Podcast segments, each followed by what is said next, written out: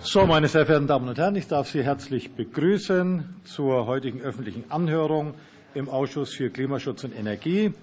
Gegenstand der heutigen Anhörung ist der Gesetzentwurf der Bundesregierung zur Weiterentwicklung des Wasserstoffkernnetzes, zu finden auf Drucksache 2010-014, Entwurf eines dritten Gesetzes zur Änderung des Energiewirtschaftsgesetzes. Ich darf herzlich begrüßen die Sachverständigen.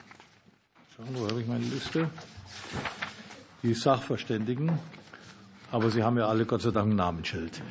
Da ist, äh, Dankeschön. Da ist zunächst der Herr Baumgärtner, Gärtner, Leiter Wertschöpfungskette Gas, ENBW Energie Baden-Württemberg AG. Herr Baumgärtner, grüß Gott. Dr. Gabriel Clemens, Geschäftsführer E.ON Hydrogen GmbH und CEO von Green Gas E.ON. Dann äh, Dr. Matthias Dümpelmann, Geschäftsführer 8KU GmbH, Frau Barbara Fischer, Geschäftsführerin Vereinigung der Fernleitungsnetzbetreiber Gas e.V., dann Herr Philipp Ginsberg, fachlicher Leiter Netz- und Wärmepolitik, Deutscher Verein des Gas- und Wasserfaches e.V., dann Dr. Thomas Gößmann, Vorsitzender der Geschäftsführung von ThyssenGas GmbH, Sebastian Heinermann, Geschäftsführer Initiative Energien Speicher e.V., dann Benjamin Pfluger, Fraunhofer Einrichtung für Energieinfrastrukturen und Geothermie, dann der Dr. Klaus Rittgen vom Deutschen Landkreistag, der Diplom-Ingenieur Helmut Wanicek ist uns digital zugeschaltet. Herr Wanicek, ich hoffe, dass Sie uns hören können. Aber ich hoffe vor allem, dass wir Sie dann hören können, wenn Sie dran sind. Und schließlich Frau Dr. Westphal, liebe Frau Westphal, einmal mehr vom BDEW, äh, Bundesverband der Energie- und Wasserwirtschaft, willkommen. Allen Sachverständigen. Ich begrüße die Kolleginnen und Kollegen aus dem Ausschuss für Klimaschutz und Energie sowie aus den mitberatenden Ausschüssen. Ich begrüße für die Bundesregierung unseren Staatssekretär Stefan Wenzel sowie seine Beamten, die er mitgebracht hat. Ich begrüße die Vertreter und Vertreter der Länder, Vertreter Vertreter der Medien und natürlich die vielen Gäste hier oben auf der Tribüne und äh, im Netz, wo immer Sie uns zuhören und zuschauen. Zum Ablauf der heutigen Anhörung. Ähm, wir beginnen wie üblich mit einem Eingangsstatement jedes Sachverständigen von drei Minuten. Sie sehen das jeweils oben eingeblendet, wie viel Ihnen Zeit bleibt. Und anschließend gibt es Fragerunden, wobei wir uns äh, an die zwei Stunden halten wollen. Wir werden sehen, wie viele Fragerunden wir schaffen. Wir sind übereingekommen, dass wir in der ersten Fragerunde pro Wortmeldung vier Minuten vorsehen für Frage und Antwort. Also je kürzer die Frage, umso länger die Antwort. Äh, und äh, für alle weiteren Fragerunden drei Minuten. Ich möchte bitten, die Kollegen, wenn sie dann Fragen stellen, äh, gleich am Anfang zu sagen, an wen sich die äh, Frage richtet, also an welchen Sachverständigen. Ich möchte darauf hinweisen, dass alle äh, Sachverständigen jedenfalls überwiegend, nicht alle, schriftliche Stellungnahmen abgegeben haben. Und wir werden über die Anhörung ein Wortprotokoll erstellen und werde, ich werde deswegen jeden Sachverständigen aufrufen, sodass wir das auch im Protokoll dann vermerken können. Gut, dann fangen wir an und äh, beginnen, äh, lieber Baumgartner, mit Ihnen, mit Ihrem Drei-Minuten-Statement. Bitte schön. Ja, ganz herzlichen Dank, sehr geehrter Vorsitzender, sehr geehrte Abgeordnete, sehr geehrte Damen und Herren. Ich bin bei der ENBW verantwortlich für das Gasgeschäft und damit auch für den Aufbau der Wasserstoffwirtschaft. Und um es ausdrücklich zu sagen, wir begrüßen den vorliegenden Gesetzentwurf ausdrücklich, denn zum einen regelt er sehr gut die Einführung einer integrierten Netzentwicklungsplanung Gas und Wasserstoff. Und zum anderen aber auch schafft er den notwendigen Rahmen für eine Finanzierung dieses Kernnetzes. Und beides ist elementar wichtig für die Transformation hin zu einer klimaneutralen Energieversorgung. Und hier wird Wasserstoff, das ist unsere feste Überzeugung, eine ganz wichtige Rolle spielen. Was man aber auch feststellen muss, wir haben einen sehr harten Wettbewerb um Investitionsmittel. Nicht nur bei uns im Unternehmen, nicht nur in Deutschland, sondern weltweit. Und da werden diese Wasserstoffnetze bestehen müssen im Wettbewerb gegen andere Investitionsmöglichkeiten. Und wenn wir hier mal ansetzen, dann heißt es, wir brauchen wirklich notwendig für den Aufbau dieser Infrastrukturen geeigneten, wettbewerbsfähigen Finanzierungsrahmen, um privates Kapital zu mobilisieren für diesen Aufbau dieser Infrastruktur. Der vorliegende Gesetzentwurf hat dafür viele gute Ansätze. Zwei möchte ich hervorheben. Wir haben zum einen den privatwirtschaftlichen Rahmen, zum anderen aber auch die Einrichtung eines Amortisationskontos zur Zwischenfinanzierung für diese Hochlaufphase von Wasserstoff, weil das ist ja der kritische Pfad. Wann werden wir ausreichend Moleküle zu welchem Zeitpunkt verfügbar haben für Kraftwerke, für Industrie und sonstige Anwendungen? Und da müssen wir feststellen, dass diese Aspekte in Summe noch nicht ausreichend gut beleuchtet sind. Und der Bundesrat hat in seinen Änderungsvorschlägen hier wirklich diese Themen sehr gut adressiert. Und ich möchte festhalten, wir unterstützen dies alle. Alle diese Vorschläge sind notwendig, umgesetzt zu werden, weil sie unterschiedliche Risiken adressieren. Und ich möchte zwei hervorheben, die, glaube ich, mit Blick auf Investoren, Investitionen elementar sind. Das erste ist das Thema Selbstbehalt. Wir sehen, es ist wirklich notwendig, diesen signifikant abzusenken auf diese maximal vorgeschlagenen 15 Prozent. Denn wir müssen festhalten, der Netzbetreiber als solcher hat keinen direkten Einfluss auf den Wasserstoffhochlauf und damit auch eigentlich keinen Einfluss, dieses Risiko wirklich tragen zu können. Aber mit dem Selbstbehalt nimmt er es zu einem guten Teil über. Und das zweite Thema auch zusammenhängend damit ist die Benachteiligung von Umstellungsleitungen. Wir haben eben Gasleitungen, die heute dann umgestellt werden zu Wasserstoffleitungen. Diese sind aus dem Selbstbehalt rauszunehmen, um nicht benachteiligt zu sein. Zusammenfassend wirklich, wir werden harten Wettbewerb haben und da muss der Finanzierungsrahmen wettbewerbsfähig für den Kapitalmarkt sein. Herzlichen Dank. Vielen Dank. Dann ist der nächste Herr Dr. Clemens, bitte schön. Sehr geehrter Herr Vorsitzender, sehr geehrte Damen und Herren Abgeordnete, sehr geehrte Damen und Herren, guten Morgen. Vielen Dank für die Einladung. Ich spreche heute als Vertreter eines Unternehmens, das sich zur Aufgabe macht, vor allem den Mittelstand mit Wasserstoff zu versorgen. Und zugleich bin ich Teil eines Konzerns mit fast 100.000 Kilometer Gasverteilnetzleitungen in Deutschland. Das Kernnetz ist äußerst wichtig, um den Wasserstoffhochlauf voranzubringen.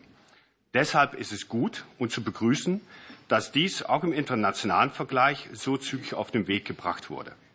Und auch die Intention, fast 10.000 Kilometer zu realisieren, ist zu begrüßen. Um die ersten Netzkunden nicht übermäßig zu belasten, hat man eine Deckelung des Hochlaufentgelts in Verbindung mit dem Amortisationsmodell gewählt. Eine richtige Maßnahme aus Sicht der Kunden des zukünftigen Netzes.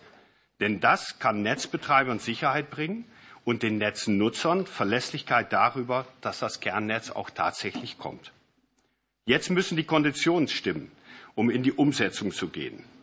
Politisch versucht man, und das muss ich als Energiekonsument und Steuerzahler auch erwarten, an die, Grenze, an die Grenze dessen zu gehen, von dem man glaubt, das würde gerade noch die nötigen Investments auslösen. Doch das ist eine Gratwanderung.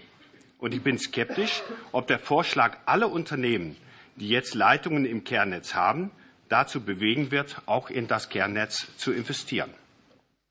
Die Verzinsung ist geringer als bei Neuinvestitionen im Stromnetz. Für alle Unternehmen, die nicht nur Gas, sondern auch Stromnetze haben, stellt sich daher die Frage, warum soll ich in das Kernnetz investieren, wenn ich auch in das Stromnetz investieren kann, dort mehr Rendite bekomme und weniger Risiko trage? Denn es kommt ja nicht nur auf die Rendite an, sondern auch auf das Risiko. Und hier kommt der Selbstbehalt von 24 Prozent ins Spiel. Das ist ein echtes Problem, und zwar aus drei Gründen. Erstens, der Kapitalmarkt preist dieses Risiko ein unabhängig wie ein Unternehmen diese Entwicklung selbst einschätzt. Zweitens, es besteht zusätzlich das Risiko, in Mithaftung für Unternehmen genommen zu werden, die den Selbstbehalt eventuellerweise nicht aufbringen könnten. Und drittens, weil der Wasserstoffhochlauf und damit das Transportaufkommen letztlich von Faktoren abhängt, die die Kernnetzbetreiber nicht beeinflussen können, insbesondere Fördermaßnahmen, die der Staat mehr oder weniger stark ausbringen kann. Deshalb sehe ich beim Selbstbehalt besonders großen Änderungsbedarf.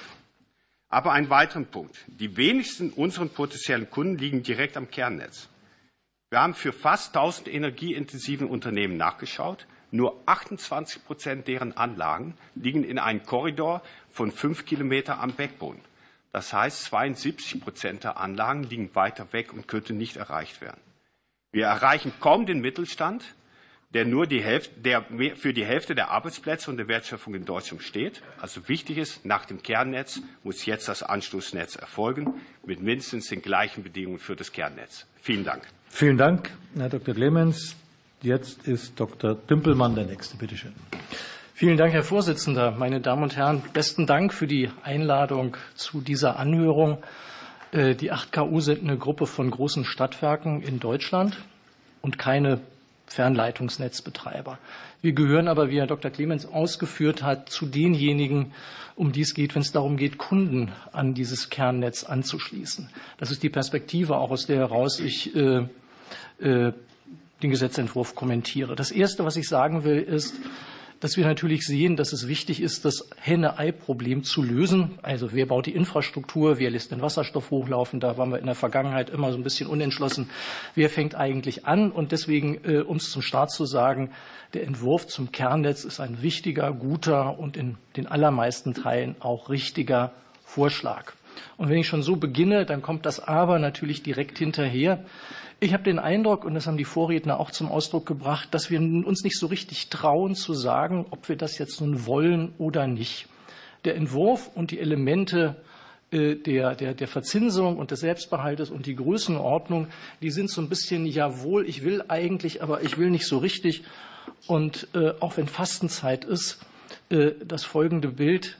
Stellen Sie sich vor, Sie bereiten Fassbier vor aber müssen noch für Gläser sorgen. Also das heißt, sie können dann eben ohne Verteilnetz und ohne alles, was beim Umstellen des Verteilnetzes, Herr Clemens hat das ausgeführt, beim Umstellen des Verteilnetzes auf Wasserstoff ähm, da können Sie nicht schnell genug agieren und hinter dem Kernnetz hier sein, weil es ja nicht darum geht, bloß ein Kernnetz zu bauen, sondern es geht darum, tatsächlich Kunden zu erschließen und dass die am Ende am Verteilnetz sind. Jedenfalls, äh, äh, was die Menge angeht, zu einem sehr großen und was die Anzahl der Unternehmen angeht, zu einem weit überwiegenden Teil. Deswegen erstens, man kann sich nicht zu Größe schrumpfen. Deswegen bitte bedenken Sie die Vorschläge des Bundesrates zur Reduzierung des Selbstbehaltes. Zweitens, das Thema Systemplanung ist für meine Begriffe noch nicht weit genug ausgeführt. Ich bin froh, dass es den Gesetzentwurf gibt. Dem muss aber weiteres folgen, um Klarheit zu schaffen darüber, in welchen Rhythmen und zu welchen auch ökonomischen Konditionen das Verteilnetz umgerüstet werden kann, darauf Wasserstoff zu, äh, zu, transportieren. Das hat zwei Elemente. Es geht einerseits um die Umrüstung und es geht auch natürlich um Klarheit für die Verteilnetzbetreiber, was denn eigentlich am langen Ende mit denjenigen Netzen passiert, die eben nicht umgestellt werden auf Wasserstoff, sondern für die dann eben auch eine Art Fahrplan zur Stilllegung ermittelt werden muss. Das würde dann im Konkreten bedeuten, äh, dass die Reduzierung der Koordinierungsstelle auf eine Art Datensammlung aus meiner Sicht nicht ausreicht, sondern es muss diese Koordinierung auch durch eine Systemplanung, die bottom-up erfolgt und sich zum Beispiel mit der kommunalen Wärmeplanung verschränkt, ergänzt werden. Vielen Dank. Soweit. Vielen Dank, Herr Dr. Dümpelmann. Liebe Frau Fischer, Sie sind die Nächste. Ja, sehr geehrter Herr Vorsitzender, sehr geehrte Damen und Herren äh, Abgeordnete, auch äh, ich bedanke mich für die Möglichkeit, hier für die Vereinigung der Fernleitungsnetzbetreiber zum vorliegenden Entwurf Stellung nehmen zu dürfen. Mit Blick auf die Wasserstoffinfrastruktur in Deutschland haben wir im vergangenen Jahr wirklich sehr viel erreicht. Hier in diesem Hause wurden die Grundlagen für das Kernnetz gelegt für ein deutschlandweites, skalierbares und schnell realisierbares Wasserstoffnetz. Und auf dieser Basis der Grundlagen haben die Netzbetreiber dann das Kernnetz modelliert und den Entwurf im November veröffentlicht. Das Kernnetz soll, meine Vorredner haben es auch schon gesagt, das Henne-Ei-Problem lösen. Es soll eine Infrastruktur entstehen, auf deren Basis die Wasserstoffwirtschaft sich entwickeln kann und mit der wir nicht von Anfang an den Bedarfen hinterherlaufen, sondern zum Vorreiter werden und das nicht nur in Deutschland, sondern auch in Europa.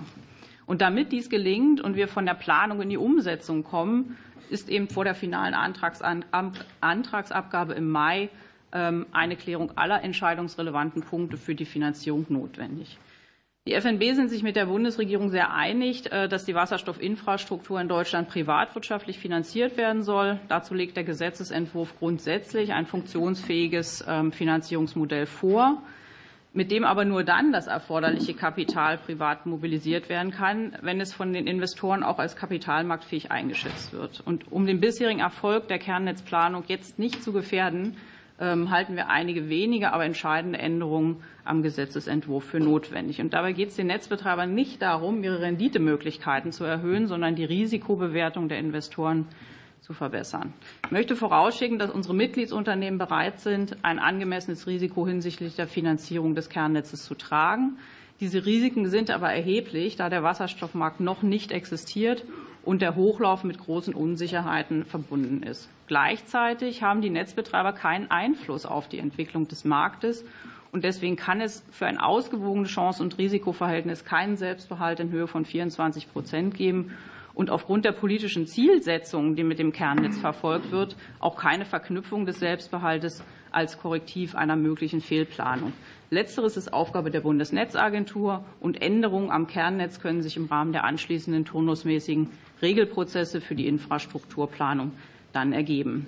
Die Höhe des Selbstverhaltes in Verbindung mit einer regulierten Verzinsung des Eigenkapitalbedarfs benachteiligt die Netzbetreiber die Kernnetzbetreiber zudem im Wettbewerb um Kapital, insbesondere im Vergleich zum Strombereich, wo es weder ein Ausfallrisiko noch dieses Selbstbehaltsrisiko gibt. Ein weiteres unkalkulierbares Risiko ergibt sich für die Investoren aufgrund der möglichen Sonderabschreibung insolventer Netzbetreiber zulasten des Amortisationskontos und damit aller anderen Netzbetreiber. Und schlussendlich läuft die staatliche Absicherung in einigen Fällen ins Leere, da nur unter bestimmten Bedingungen eine Übertragungspflicht, aber kein Übertragungsrecht vorgesehen ist. Abschließend weise ich ähm, auf den Entwurf, auf dem im Entwurf geregelten integrierten Netzentwicklungsplanungsprozess hin. Wir begrüßen den Schritt ausdrücklich, denn nur so kann die Transformation der Infrastruktur gelingen. Vielen Dank, Vielen Dank. Frau Fischer. Herr Ginsberg. Ja, sehr geehrter Herr Vorsitzender, sehr geehrte Abgeordnete, sehr geehrte Damen und Herren. Vielen Dank auch von meiner Seite, dass wir hier heute Stellung nehmen dürfen. Ich bin kurzfristig eingesprungen für unseren Vorsitzenden, Professor Dr. Gerald Linke, der leider aufgrund eines verspäteten Fluges nicht rechtzeitig kommen konnte. Wir als DVGW begrüßen es sehr, dass mit der dritten ENWG-Novelle nun eine geordnete Netzentwicklungsplanung für Gas und Wasserstoff geschaffen werden soll. Damit allerdings die verschiedenen Netzebenen, Fernleitungsnetzbetreiber und Verteilnetzbetreiber, damit die harmonisch ineinander greifen können und wir ein ähm, geordnetes Verfahren haben bei der Netzplanung, sehen wir an drei Stellen deutlichen Nachbesserungsbedarf. Erstens müssen die Gasverteilnetzbetreiber, die eine sehr hohe Bedeutung für die Industrie-, Strom- und Wärmeversorgung in Deutschland haben. Um eine Zahl zu nennen, die Verteilnetzbetreiber versorgen 1,8 Millionen Industrie- und Gewerbekunden sowie die Hälfte der Kraftwerke. Damit diese Gasverteilnetzbetreiber vernünftig in den Prozess integriert werden können, ähm, fordern wir als DVGW, dass die Transformationspläne, die die Verteilnetzbetreiber seit zwei Jahren freiwillig anfertigen und für diese jetzt auch einen gesetzlichen Auftrag bekommen haben im GEG e und im Wärmeplanungsgesetz, dass diese Transformationspläne im Szenariorahmen für den Netzentwicklungsplan berücksichtigt werden sollen. Zweitens sind wir der Auffassung, dass die Systementwicklungsstrategie, die im Gesetzesentwurf ausdrücklich vorgesehen ist und berücksichtigt werden soll, dass die den Aufbau einer Wasserstoffinfrastruktur nicht konterkarieren darf. Allerdings misst die Systementwicklungsstrategie in ihrer derzeitigen Ausgestaltung dem Energieträger Wasserstoff nur eine sehr stark untergeordnete Rolle bei und geht im Szenario Strom, das der Zwischenbericht zur Strategie referenziert, von einer fast vollständigen Stilllegung der Gasverteilnetze aus. Insofern ist nach unserer Auffassung die Systementwicklungsstrategie derzeit nicht als Grundlage für eine Netzentwicklungsplanung geeignet. Und drittens sind wir der Auffassung, dass die Finanzierung des Kernnetzes, die Vorrednerinnen und Redner hatten es gesagt, dass die derzeit nicht adäquat ausgestaltet ist, weil das Risiko besteht, dass die Kernnetzbetreiber ähm, am Kapitalmarkt nicht die notwendigen finanziellen Mittel einwerben können, um das Kernnetz zu bauen. Und deshalb unterstützen wir ausdrücklich die Vorschläge des Bundesrates, insbesondere den Vorschlag, dass der Selbstbehalt der Kernnetzbetreiber auf 15 Prozent im Jahr 2055 gesenkt wird. Zum Schluss möchte ich noch sagen, dass die Gasnetzbetreiber bereit sind für die Transformation. Die Fernleitungsnetzbetreiber wollen das Kernnetz bauen und die Verteilnetzbetreiber wollen bedarfsgerecht ähm, die lokalen Netze umstellen. Dafür brauchen wir allerdings ein gutes ENWG, das ermöglicht und nicht verhindert. Vielen Dank. Vielen Dank, Herr Ginsberg. Herr Dr. Gößmann. Sehr geehrter Herr Vorsitzender, sehr geehrte Damen und Herren! Als Vorsitzender der Geschäftsführung der ThyssenGas GmbH vertrete ich in dieser Anhörung die Interessen und die Sichtweisen unseres Unternehmens. Ich trage Verantwortung für Mitarbeiter, für Kundenversorgung und für Sicherheit der Versorgung. Aus Transparenzgründen möchte ich darauf hinweisen, dass ich zusätzlich noch ebenfalls das Amt des Vorstandsvorsitzenden der Vereinigung der Fernleitungsnetzbetreiber bekleide. Der FNB Gas wird hier von Frau Fischer, die wir gerade gehört haben, vertreten. Der Aufbau der Wasserstoffinfrastruktur in Deutschland steht auf zwei Säulen. Die erste Säule, und das wurde auch berichtet, war der Entwurf des Wasserstoffkernnetzes der auf Rahmenbedingungen und Maßgaben der Politik, der Bundesnetzagentur und des BMWKs ähm, erarbeitet wurde. Und lassen Sie mich hier sagen, äh, dieser Kernnetzentwurf ist wirklich ein großer Wurf, den wir zusammen gemeinsam hinbekommen haben. Mit dem Entwurf ähm, des dritten Gesetzes zur Anhörung des ENWG soll nun die zweite Säule für den Aufbau der Wasserstoffinfrastruktur entstehen. Das ist neben der integrierten Netzentwicklungsplanung Erdgas und Wasserstoff und beide Gase müssen integriert gesehen und betrachtet werden, der Rahmen für die Finanzierung des Wasserstoffkernnetzes durch private Investoren. Wir sehen für unser Unternehmen und die Akteure entlang der Wertschöpfungskette in unserem Netzgebiet NRW großes Potenzial. Gleichwohl sind hohe Investitionen notwendig, die sich an den Kriterien des internationalen Kapitalmarktes messen lassen müssen. Aus Unternehmenssicht sind insbesondere folgende Aspekte entscheidend. Erstens. Es besteht eine Konkurrenz, insbesondere mit anderen Anlageklassen im regulierten Infrastrukturbereich, zum Beispiel dem Strom. Und für eine positive Investitionsentscheidung ins Kernnetz müssen die Konditionen vergleichbar sein. Nicht nur die Konditionen, sondern auch das Chancen-Risikoprofil. Zweitens. Es besteht ein unternehmerisches Risiko durch einen komplett neuen Markt und wenig Erfahrungswerte. Auch dies ist ein Unterschied zum Strommarkt, der sehr viele Akteure und verlässliche Strukturen aufweist. Das alles muss in einem Wasserstoffmarkt erst aufgebaut werden und hängt stark von politischen Rahmensetzungen und externen Faktoren wie der Verfügbarkeit von Wasserstoff ab. Drittens. Um das Chancen-Risiko-Verhältnis der Investition in das Wasserstoffkernnetz bestmöglich einschätzen zu können, muss das Finanzierungsmodell möglichst klar definiert sein und es muss langfristige Rechtssicherheit hinsichtlich der Modalitäten vorliegen. Alle drei Aspekte bildet der aktuelle Gesetzesentwurf noch nicht vollumfassend ab. Damit der Gesetzesentwurf die zweite stabile Säule des Wasserstoffhochlaufes in Deutschland wird, sind ein angemessenes Chancen-Risiko-Verhältnis und Rechtssicherheit hinsichtlich der wesentlichen Parameter bei Investitionen ins Kernnetz entscheidend. Denn die Investitionsentscheidungen der Netzbetreiber wirken unmittelbar auf alle anderen Marktteilnehmer, die ihrerseits ihre Investitionsentscheidungen wiederum an die Errichtung des Kernnetzes koppeln. Vielen Dank. Vielen Dank, Herr Dr. Gessmann. Herr Heinemann. Ja, sehr geehrter Herr Vorsitzender, sehr geehrte Abgeordnete, meine sehr verehrten Damen und Herren! Die Energiewende braucht ein Wasserstoffnetz, das den Anschluss von Verbrauchern ermöglicht. Sie braucht aber auch ein Netz, das von eben diesen perspektivisch zumindest bezahlt werden kann. Der Präsident der Bundesnetzagentur hat das vor kurzem mit den Worten so groß wie notwendig, aber so klein wie möglich auf den Punkt gebracht. In der Debatte legen wir bislang noch zu viel Gewicht auf die Anschlussmöglichkeiten. Nahezu im Wochentakt gibt es Klagen, dass Regionen oder Unternehmen nicht ausreichend beachtet worden sind. Völlig unbeachtet ist hingegen aber die Frage, welches Netzentgelt die Nutzer in Zukunft zu bezahlen haben. Die Investitionskosten werden mit knapp 20 Milliarden Euro für das Netz beziffert. Aber was heißt das genau für den Netznutzer? Ich empfehle dem Ausschuss, stärker die Kosteneffizienz zu betrachten. Stellen Sie nicht nur die Frage, an welchen Stellen Netz fehlt, sondern auch, an welchen Stellen es vielleicht weniger sein könnte. In diesem Zusammenhang sollte vor allem die Dimensionierung der Importpipelines überprüft werden.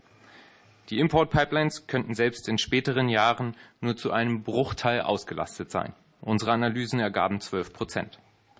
In der Kernnetzplanung wird nämlich davon ausgegangen, dass selbst höchste Verbrauchslasten fast vollständig über Importe bedient werden. Für Wasserstoffspeicher hingegen werden Kapazitäten angenommen, die nicht einmal 11 Prozent der Spitzenlast versorgen könnten. Werden Importpunkte auf Spitzenlasten ausgelegt, dann stehen sie zwangsläufig an den anderen Tagen des Jahres weitgehend leer. Das hat zunächst negative Auswirkungen auf die Kosteneffizienz. Es wirft aber auch grundsätzlich die Frage auf, ob ein fast ausschließlich auf Importe aufgebautes System versorgungssicher betrieben werden könnte. Die letzte Woche vorgestellten Langfristszenarien des BMWK lassen daran zweifeln. In der Vorstellung wurden zwei zentrale Aussagen getroffen. Erstens, eine Energiewende mit sehr wenig Wasserstoffspeichern ist sehr riskant und im Grunde sogar außerhalb des realistischen Lösungsraumes. Zweitens, die Bedeutung von Wasserstoffspeichern hat sich über die Szenarien hinweg als robust erwiesen. Die Wasserstoffspeicher und Importstrategien des BMWK werden das hoffentlich noch stärker herausarbeiten. Sie werden hoffentlich Anstoß geben, die Kernnetzplanung noch weiterzuentwickeln. Vor diesem Hintergrund empfehlen wir, ausreichend Möglichkeiten zu erhalten, um im weiteren Prozess noch Anpassungen an der Planung vornehmen zu können. Leitungen des Kernnetzes sollten nicht als unveränderlich gelten. Gerne würden die Speicherbetreiber im Rahmen der angedachten Koordinierungsstelle konkrete Beiträge zu einer effizienten Wasserstoffnetzplanung leisten. Ich danke Ihnen. Vielen Dank, Herr Heinemann. Herr Dr. Pfluger.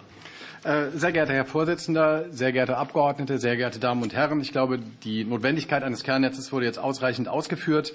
Äh, wir haben in den letzten Monaten in einem Gutachten für das Bundeswirtschaftsministerium die Tragfähigkeit des geplanten Finanzierungsmodells untersucht. Dabei ging es insbesondere um Risiken und Marktgängigkeit. Es ist ein relativ umfangreiches Gutachten geworden mit vielen Szenarien. Ich möchte an dieser Stelle daher nur zwei Ergebnisse hervorheben. Erstens, in der frühen Phase des Wasserstoffhochlaufs wird das Netz in allen denkbaren Finanzierungsmodellen auf staatliche Förderung angewiesen sein. In diesem speziellen Finanzierungsmodell kann der Wasserstoffhochlauf nur dann gelingen, wenn die Netzentgelte für einen längeren Zeitraum durch staatliche Förderung beglichen werden. Zweitens. Die größte Herausforderung für das Finanzierungskonzept ist Leerlauf. Leerlauf entsteht, wenn das Netz auf große Bedarfe ausgelegt ist, die sich dann erst später realisieren. Das führt dann zu, also wenn wir hohe Kosten haben und gleichzeitig geringe Einnahmen, führt das zu hohen Ständen im Amortisationskonto, die dann über einen sehr langen Zeitraum durch sehr hohe Netzentgelte wieder abgegolten werden müssen. Und diese Netzentgelte erreichen dann Höhen, die so von den Netznutzerinnen nicht ohne Subventionen getragen werden können. Besteht nun die Gefahr eines solchen Leerlaufs? Hier würde ich leider festhalten, ja. Die Leistungen und Energiemengen, die der Kernnetzentwurf für 2032 vorsieht, werden in allen aktuellen Szenariostudien und auch in der nationalen Wasserstoffstrategie erst deutlich später erreicht. Das vorgeschlagene Kernnetz ist nicht zu groß, es ist aber in dieser Größe zu früh. Die Frage ist jetzt, wie können wir diesen Herausforderungen begegnen? Zum einen, glaube ich, zeigt schon die neue Kraftwerkstrategie sehr konkreten Anpassungsbedarf bei der Netzplanung. Und ich denke, wir wären sehr gut beraten, diesen so früh wie möglich zu berücksichtigen. Zum anderen sollten wir vielleicht aber auch die scharfe Abgrenzung des Kernnetzes auf das Stichjahr 2032 überdenken. Das setzt teilweise etwas merkwürdige Anreize. Am Ende geht es ja nicht darum, das Kernnetz zu verkleinern, sondern es geht darum, den Zeitplan besser und möglicherweise auch flexibler an den wirklich robusten Bedarf für das Netz anzupassen. Zum Schluss möchte ich noch darauf eingehen, dass in den Stellungnahmen der Verbände und Unternehmen häufig Sorge um die Kapitalmarktfähigkeit des Kernnetzes zum Ausdruck gebracht wurde. Ich ähm, nehme das auch so wahr und ich würde das auch als ein deutliches Warnsignal des Marktes interpretieren. Ich halte es aber für den falschen Weg, als Reaktion darauf erstmal einfach weiter Risiko in Richtung Staat zu verlagern. Ich glaube, der bessere Weg wäre es, einen Schritt zurückzutreten, uns nochmal auf diesen Kernnetzplan zu fokussieren und zu fragen, wie können wir aus dem Plan Risiken rausnehmen, damit weder Staat noch der Markt diese Risiken tragen müssen. Es gibt dafür Stellschrauben und es gibt auch schon Konzepte, wie das angegangen werden könnte. Danke. Vielen Dank, Herr Dr. Pfluger. Herr Dr. Rittgen, bitte. Sehr geehrter Herr Vorsitzender, meine Damen und Herren, auch äh, die kommunalen Spitzenverbände bedanken sich, hier heute zu Wort kommen zu dürfen. Für uns ist klar, ähm, dass die Bedeutung von Wasserstoff in der Energiewende und angesichts der angestrebten Dekarbonisierung wachsen wird. Äh, neben dezentralen Wasserstoffanwendungen sind deshalb leistungsfähige Netze von zentraler Bedeutung für eine gelingende Transformation der Wirtschaft, für den Klimaschutz und die Versorgungssicherheit. Der bereits in die Wege geleitete Ausbau eines Wasserstoffkernnetzes als Grundgerüst ist daher von elementarer Bedeutung. Ebenso wichtig ist allerdings, dass dieses Kernnetz äh, durch weitere Netzelemente bedarfsgerecht äh, ergänzt und weiterentwickelt wird. Dazu haben ja auch eine Reihe von Vorrednern schon was gesagt. Wir begrüßen daher den Ansatz des Gesetzes für eine äh, Netzentwicklungsplanung und sind dankbar, dass dieser Ansatz verfolgt werden soll. Vor dem in diesem Zusammenhang ist insbesondere zu berücksichtigen, dass Deutschland wie kaum ein anderes Land ähm, in Europa eine stark dezentralisierte Wirtschaftsstruktur aufweist. Dementsprechend gibt es auch in den ländlichen Räumen zahlreiche energieintensive Unternehmen, die auf eine zuverlässige Versorgung mit Energie zu tragbaren Preisen angewiesen sind. Dem muss auch im Zusammenhang mit, der, äh, mit dem Aufbau der Wasserstoffinfrastruktur Rechnung getragen werden. Der Bedeutung des Handlungsfeldes entsprechend gibt es bereits eine große Zahl von Kommunen, die sich aktiv mit dem Thema Wasserstoff und der insoweit erforderlichen Infrastruktur ähm, befassen. Äh, es geht immer darum, diese Wertschöpfungspotenziale, die darin stecken, vor Ort zu erhalten. Der Aufbau einer Wasserstoffinfrastruktur hängt unmittelbar mit der vorhandenen Gasnetzinfrastruktur zusammen. Es ist davon auszugehen, dass eine Vielzahl von Kommunen im Zuge der Wärmeplanung Wasserstoffgebiete ausweisen werden.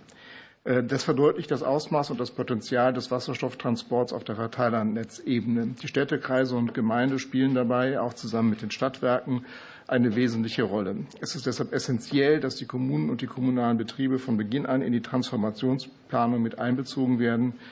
Ähm, und insbesondere darf die Wasserstoffinfrastrukturplanung nicht isoliert von der Wärmeplanung äh, geschehen. Dem sukzessiven Ausstieg aus der Gasversorgung folgen nachgelagerte Probleme, die durch den Gesetzgeber noch nicht genug Beachtung finden. Der Gesetzgeber muss in diesem Zusammenhang die Frage klären, was mit den Gasnetzen passiert, die sich nicht für den Wasserstoffbetrieb eignen und keiner Folgenutzung zugeführt werden können. Das ist aus Sicht der kommunalen Spitzenverbände eine gesamtgesellschaftliche Aufgabe, und da müssen wir uns insbesondere auch Gedanken über die Finanzierung machen. Ich will es an dieser Stelle bewenden lassen. Sie haben ja unsere ausführliche Stellungnahme vorliegen. Vielen Dank. Vielen Dank, Herr Dr. Rittgen. Und jetzt äh, kommen wir zu Dr. Wanicek, der uns zugeschaltet ist. Herr Wanicek, können Sie uns hören? Ich kann Sie hören. Dann haben Sie jetzt das Wort. Okay, ja, vielen herzlichen Dank. Ja, sehr geehrter Herr Vorsitzender, sehr geehrte Damen und Herren, sehr geehrte Abgeordnete, vielen Dank, dass ich hier per Video teilnehmen darf. Für mich wäre die Anreise leider sehr aufwendig geworden und wie wir gehört haben, konnte ein Kollege wegen eines verspäteten Fluges auch gar nicht kommen. Nun zum Gesetzentwurf. Die Bundesregierung möchte mit dem vorliegenden Gesetzentwurf die Versorgungssicherheit mit bezahlbarer Energie gewährleisten. Nun wird dieses Ziel nicht etwa durch Rohrleitungen erreicht, sondern die Voraussetzungen dafür sind das Vorhandensein der Energie selbst und das ist bedauerlicherweise bei Wasserstoff keineswegs gewährleistet. Es nehmen immer mehr Wissenschaftler an, dass die benötigten Mengen an Wasserstoff für eine Wärmewende auch im Jahr 2030 nicht vorhanden sein werden. Dies wird verständlich, wenn man weiß, dass der Strompreis in Deutschland in absehbarer Zukunft immer der höchste in Europa sein wird und eine und eine Umwandlung in Wasserstoff den Energiepreis verdreifacht. Daher ist weder die Versorgungssicherheit noch die Bezahlbarkeit gewährleistet. Energie wird durch Umwandeln immer teurer, weil es physikalisch nicht anders möglich ist, als dass Verluste eintreten und kosten. In Deutschland sind heute etwa 80 Megawatt an Elektrolyseleistung für Wasserstoff installiert. Mit dieser Kapazität könnte man 20.000 Tonnen Wasserstoff im Jahr herstellen. Erstaunlicherweise findet man diese Mengen an Elektrolysewasserstoff im Markt nicht. Und das bedeutet, dass der Großteil dieser Anlagen gar nicht produziert.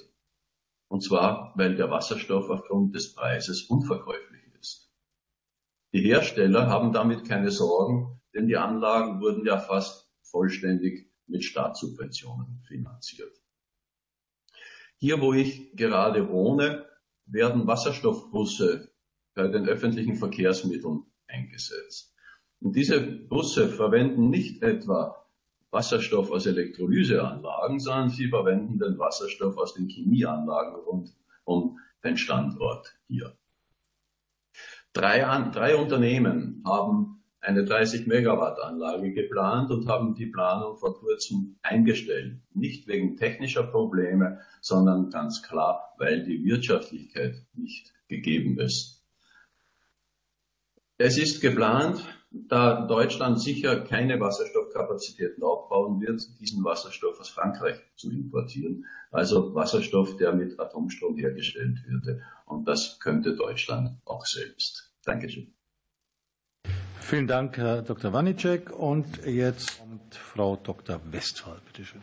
Sehr geehrter Herr Vorsitzender, sehr geehrte Damen und Herren Abgeordnete, aus Sicht des BDEW herzlichen Dank für die Gelegenheit, hier vortragen zu können. Für uns als Branchenverband ist das Funktionieren des Gesamtsystems jetzt und in Zukunft und auf dem Weg dorthin wichtig. Deswegen drei Botschaften. Das Kernnetz ist ein politisch gesetztes Netz, was die geografische Ausdehnung und Dimensionierung angeht. Das ist ein klares Signal, das wir brauchen für den Aufbruch und Hochlauf der Wasserstoffwirtschaft. Wir setzen damit und legen die Basis für eine europäische Infrastruktur, kommen damit der Verantwortung nach und auch entsprechend seiner geografischen Lage und Größe des Marktes in Deutschland auch eben dem, der, der Verantwortung nach Anschlusspunkte für das Hydrogen Backbone in Europa zu bieten und die Importe aus dem Ausland.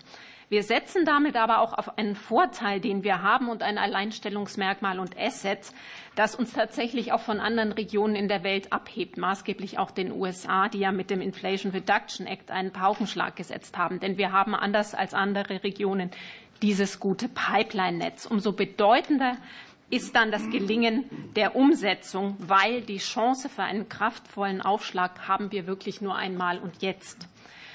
Deswegen hat der BDEW am 25.01. einen Roundtable mit den engeren Stakeholdern veranstaltet, also nicht nur die Netzbetreiber zusammengebracht, sondern die Gesellschafter und Investoren. Und der Tenor war sehr deutlich. Das Kernnetz muss schnell gestartet und umgesetzt werden. Der H2-Hochlauf hängt davon ab. Also das Henne-Ei Problem kann erst dann adressiert werden. Importe, Produktion und Nachfrage. Und alle Teilnehmer des Roundtables wollten und wollen den Erfolg des Kernnetzes. Äh, die andere Botschaft, das Grundkonzept für die Finanzierung ist gut und beispielhaft. Es bedarf aber noch der Konkretisierung und Adjustierung in Einzelpunkten, sprich die Zahlen ähm, geben es noch nicht ganz her, weil die Situation sich auf den Kapitalmärkten verändert hat. Investitionen in regulierte Infrastruktur sind nicht mehr so attraktiv wie noch vor Jahren. Und im internationalen Vergleich gibt es denselben Zins für deutlich geringeres Risiko. Und das ist, glaube ich, ganz wichtig hervorzuheben, dass Gesellschafter, Investoren in einem anderen Koordinatensystem agieren und nochmal anders entscheiden müssen als Netzbetreiber. Hier ist für die Investoren die Balance zwischen Risiken und Chancen sehr relevant. Die Netzbetreiber haben ihrerseits jedoch kaum Einfluss auf die relevanten Risiken. Und durch einige wenige Rahmenbedingungen wird der Zugang zu günstigem Kapital beschränkt durch Solvency I und Solvency II Regeln. Die Stellschrauben sind bekannt, sind genannt worden, Selbstbehalt, Andienungsrecht, Konsortialhaftung. Da die Entwicklung des Wasserstoffnetzes über Jahre ein Jahrzehnt läuft und ein lernender Prozess ist, werden wir auch nachjustieren müssen mit Blick auf ein gemeinsames Ziel. Und um den Bindungswillen aller Parteien zu signalisieren, bietet sich auch ein öffentlich-rechtlicher Vertrag an, über diesen nachzudenken. Ähm, die Vorschläge des Bundesrates wurden allesamt unterstützt und wichtig ist noch die Perspektive der Verteilnetze und damit auch die integrierte Netzentwicklungsplanung, dass diese gleich anschließt. Vielen Dankeschön. Dank. Frau Dr. Westphal. So, dann kommen wir zur ersten Fragerunde. Nochmal zu den Spielregeln. Vier Minuten für Frage und Antwort. Und es beginnt äh, für die SPD der Kollege Andreas Remkus. Ja, schönen Dank, Herr Vorsitzender, meine sehr geehrten Damen und Herren ähm, Sachverständige. Wir haben ja ein großes nationales Interesse daran, dass der Aufbau des Wasserstoffkernnetzes ein Erfolg wird. Darum schauen wir uns ja auch sehr genau die Rahmenbedingungen für die Finanzierung an. Es ist ja niemandem geholfen, wenn Investoren nicht mitziehen würden. Meine Frage richtet sich an Frau Barbara Fischer von der FMB. Für den Fall, Frau Fischer, dass das Amortisationskonto bis zum Jahr 55 nicht ausgeglichen bzw. zu einem früheren Zeitpunkt nach 38 ein Scheitern des Hochlaufs feststellt und das Konto äh, geschlossen wird, tragen die Netzbetreiber nach aktuellem NWG-Entwurf einen Selbstbehalt von 24 Prozent. Konkrete Nachfrage, was bedeutet das? Nochmal sehr klar, wenn Sie dazu was sagen würden. Ich würde anschließen wollen, Der Entwurf sieht auch die Möglichkeit einer Sonderabschreibung vor, und zwar zulasten dieses Kontos im Insolvenzfall eines der ähm, Betreiber. Wie bewerten Sie die Regelung? Und abschließend, wozu braucht das Kernnetz eine staatliche Absicherung insgesamt? Inwiefern ist die Andienungspflicht hier ein wirkungsvolles Instrument? Frau Fischer. Ja, das waren ja gleich viele Fragen auf einmal. Vielen Dank, Herr Rumpos. Äh, für die Fragen. Also ich glaube, zum Thema äh, Selbstbehalt ist von den Vorrednern auch schon eine ganze Menge äh, gesagt worden. Ich will noch mal ganz klar vorausschicken, die Fernleitungsnetzbetreiber sind bereit, Verantwortung für die Realisierung des Kernnetzes zu, tragen und auch Risiken zu übernehmen. Und wir werben bei den Shareholdern dafür, dass die Investitionen in das Kernnetz kommen, aber die Investitionsentscheidungen sind eben abhängig von der Bewertung der Kapitalmarktfähigkeit. Und hier spielt der Selbstbehalt eben eine zentrale Rolle.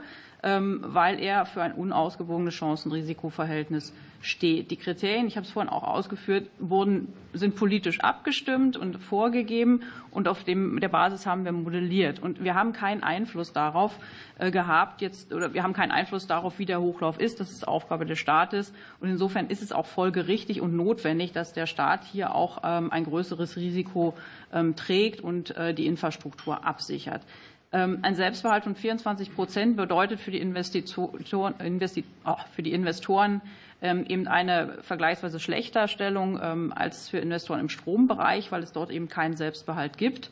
Und es macht die Investitionen in das Kernnetz äh, vergleichsweise unattraktiv. Das heißt, wir empfehlen dringend den, äh, Vorschlägen äh, des Bundesrates hier zu folgen, den Selbstbehalt abzusenken auf 15 Prozent und gleichzeitig auch die Umstellungsleitung aus, dem, aus der Selbstbehaltsregelung herauszunehmen. Diese Regelung ist, setzt Fehlanreize dafür, Leitungen länger im Erdgasnetz zu lassen, weil dort eben die Finanzierungsbedingungen ähm, vergleichsweise attraktiver sind. Und das ist nichts, was wir wollen. Es ist auch ökonomisch nicht sinnvoll. Äh, zur Frage der Sonderabschreibung. Äh, der Gesetzentwurf sieht das vor im Falle von ähm, äh, Insolvenzen von Netzbet Kernnetzbetreibern hier die Investitionen in die Kernnetz, in das Kernnetz zu Lasten des Amortisationskontos dann dort zu verbuchen. Äh, als Sonderabschreibung. Ähm, allerdings ähm, muss man sagen, das Finanzierungsmodell ähm, dient der Finanzierung des Aufbaus der Infrastruktur und sollte jetzt nicht dazu genutzt werden, also Insolvenzrisiken abzudecken. Wir glauben, dass äh, entsprechende Sachverhalte und Risiken auskömmlich im Insolvenzrecht in Deutschland geregelt sind. Und natürlich könnte man grundsätzlich sagen, dass äh, dem Bund hier im Rahmen des Finanzierungskonzeptes ein, ein Vorrang gegenüber anderen Gläubigern eingeräumt wird. Ähm, insbesondere auch in Bezug auf die Tragung des Selbstbehaltes. Aber es muss ausgeschlossen sein, dass alle weiteren Kernnetzbetreiber für das wirtschaftliche Fehlverhalten oder eben die Insolvenz eines Dritten durch die Erhöhung des Selbstbehaltes hier bestraft werden und lassen sich mit meinen eigenen Worten sagen, hier in Sippenhaft genommen werden. Für die Berücksichtigung äh, der Sonderabschreibung ähm, im Amortisationskonto geht eben dann einher, dass der Fehlbetrag äh, gesamthaft erhöht wird.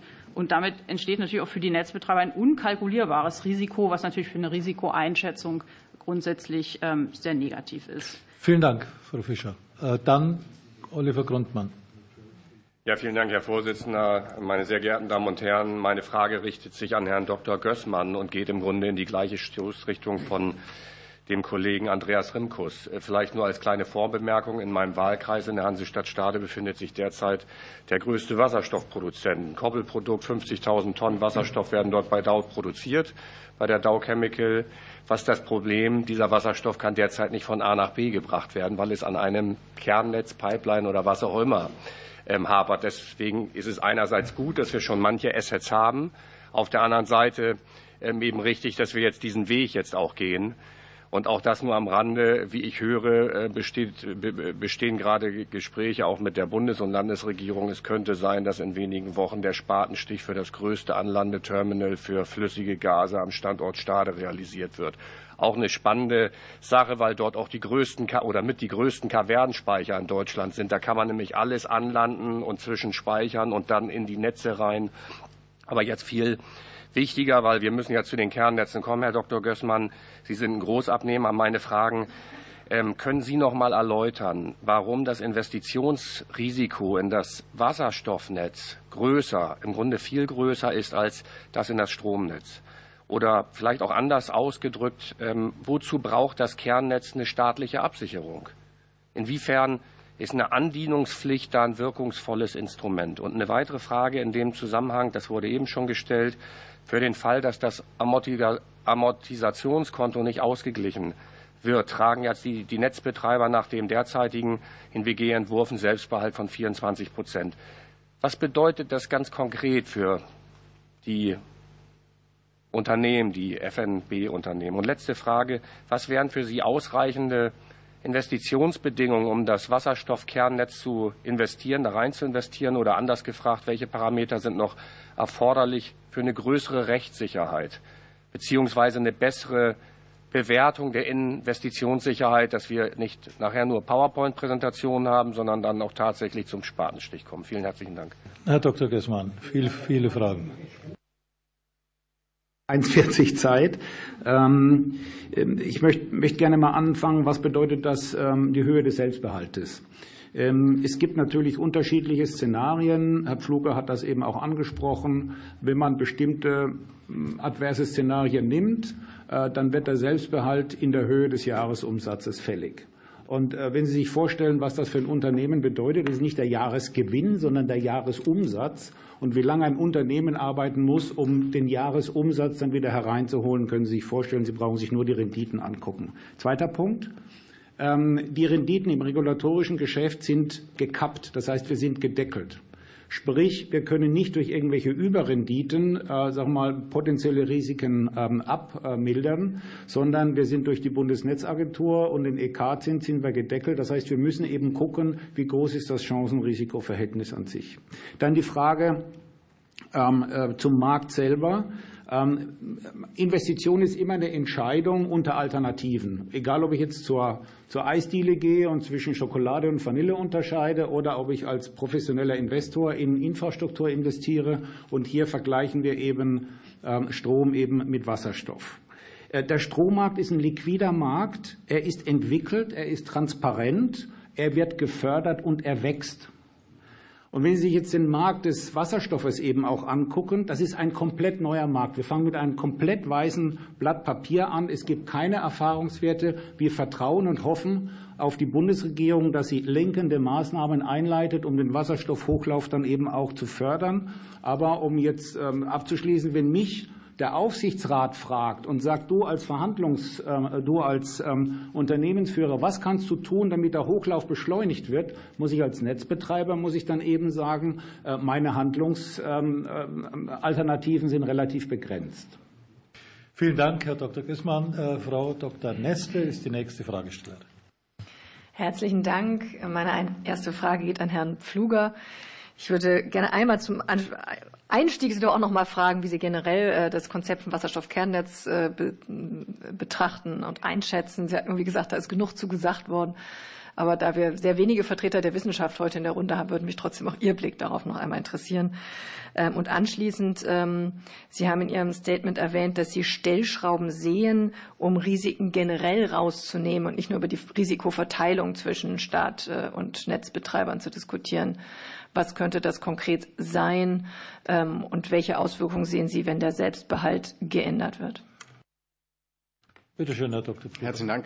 Ähm, also zunächst mal gibt es, glaube ich, einen sehr großen Konsens über ganz viele Studien hinweg, dass wir Wasserstoff für die Energiewende und für die Transformation der Industrie in Mengen brauchen, für die wir völlig klar ein Netz brauchen. Und wir haben eben das, das, das bekannte Henne-Ei-Problem, dass äh, keiner da so richtig weiterkommt, ohne dass es da mal erste Flöcke eingeschlagen werden. Und dafür braucht es eben ein Kernnetz. Also das, das Konzept ist an, an sich schon, schon vollkommen richtig zu diesen Risiken ähm, wollte ich vielleicht noch mal zu der Risikobewertung auch noch mal darauf hinweisen, dass wir sehr viel über 15 versus 25 Prozent reden in, im, im Selbstbar, äh, 15 versus 24 Prozent reden.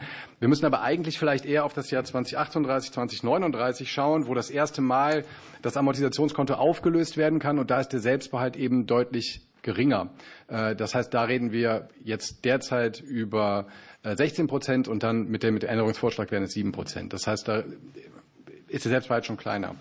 Ähm, und ich glaube halt, es wäre wichtig an der Stelle, den marktwirtschaftlichen und privatwirtschaftlichen Ansatz auch ernst zu nehmen und zu sagen, hier gibt es ein Signal, dass, dass da noch Risiken drin sind und die wir vielleicht rausnehmen könnten und eben nicht einfach dann zu sagen, dann trägt der Staat halt noch mehr Risiken.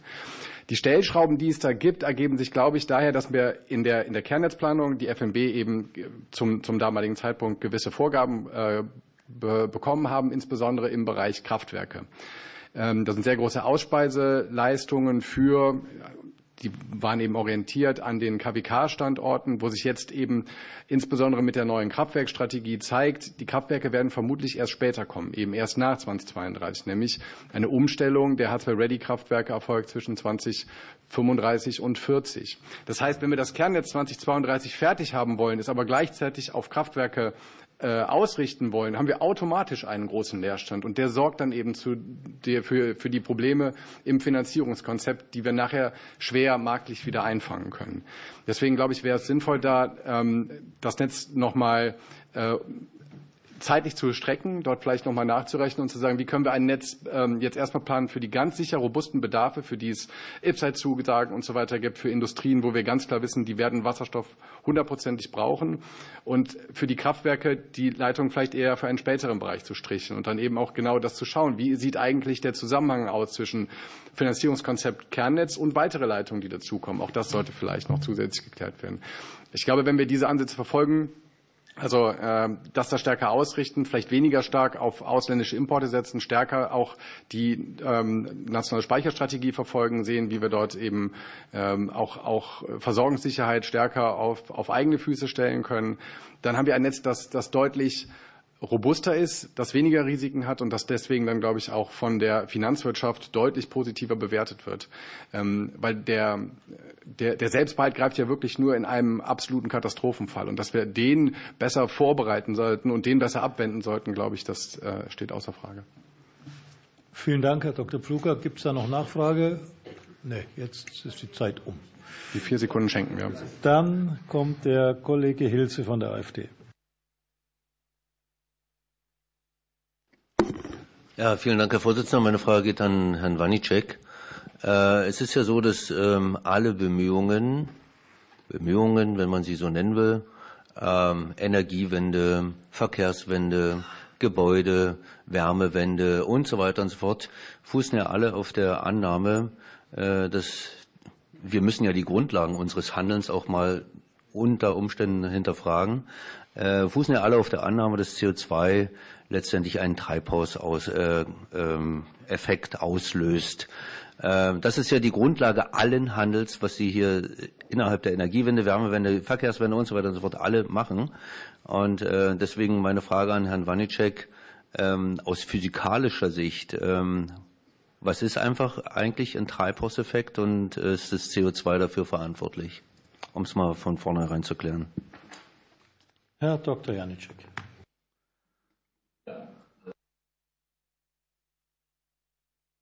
Herren und sehr geehrte Abgeordnete. Also der Treibhauseffekt ist physikalisch etwas sehr Einfaches und, und Sie kennen das alle.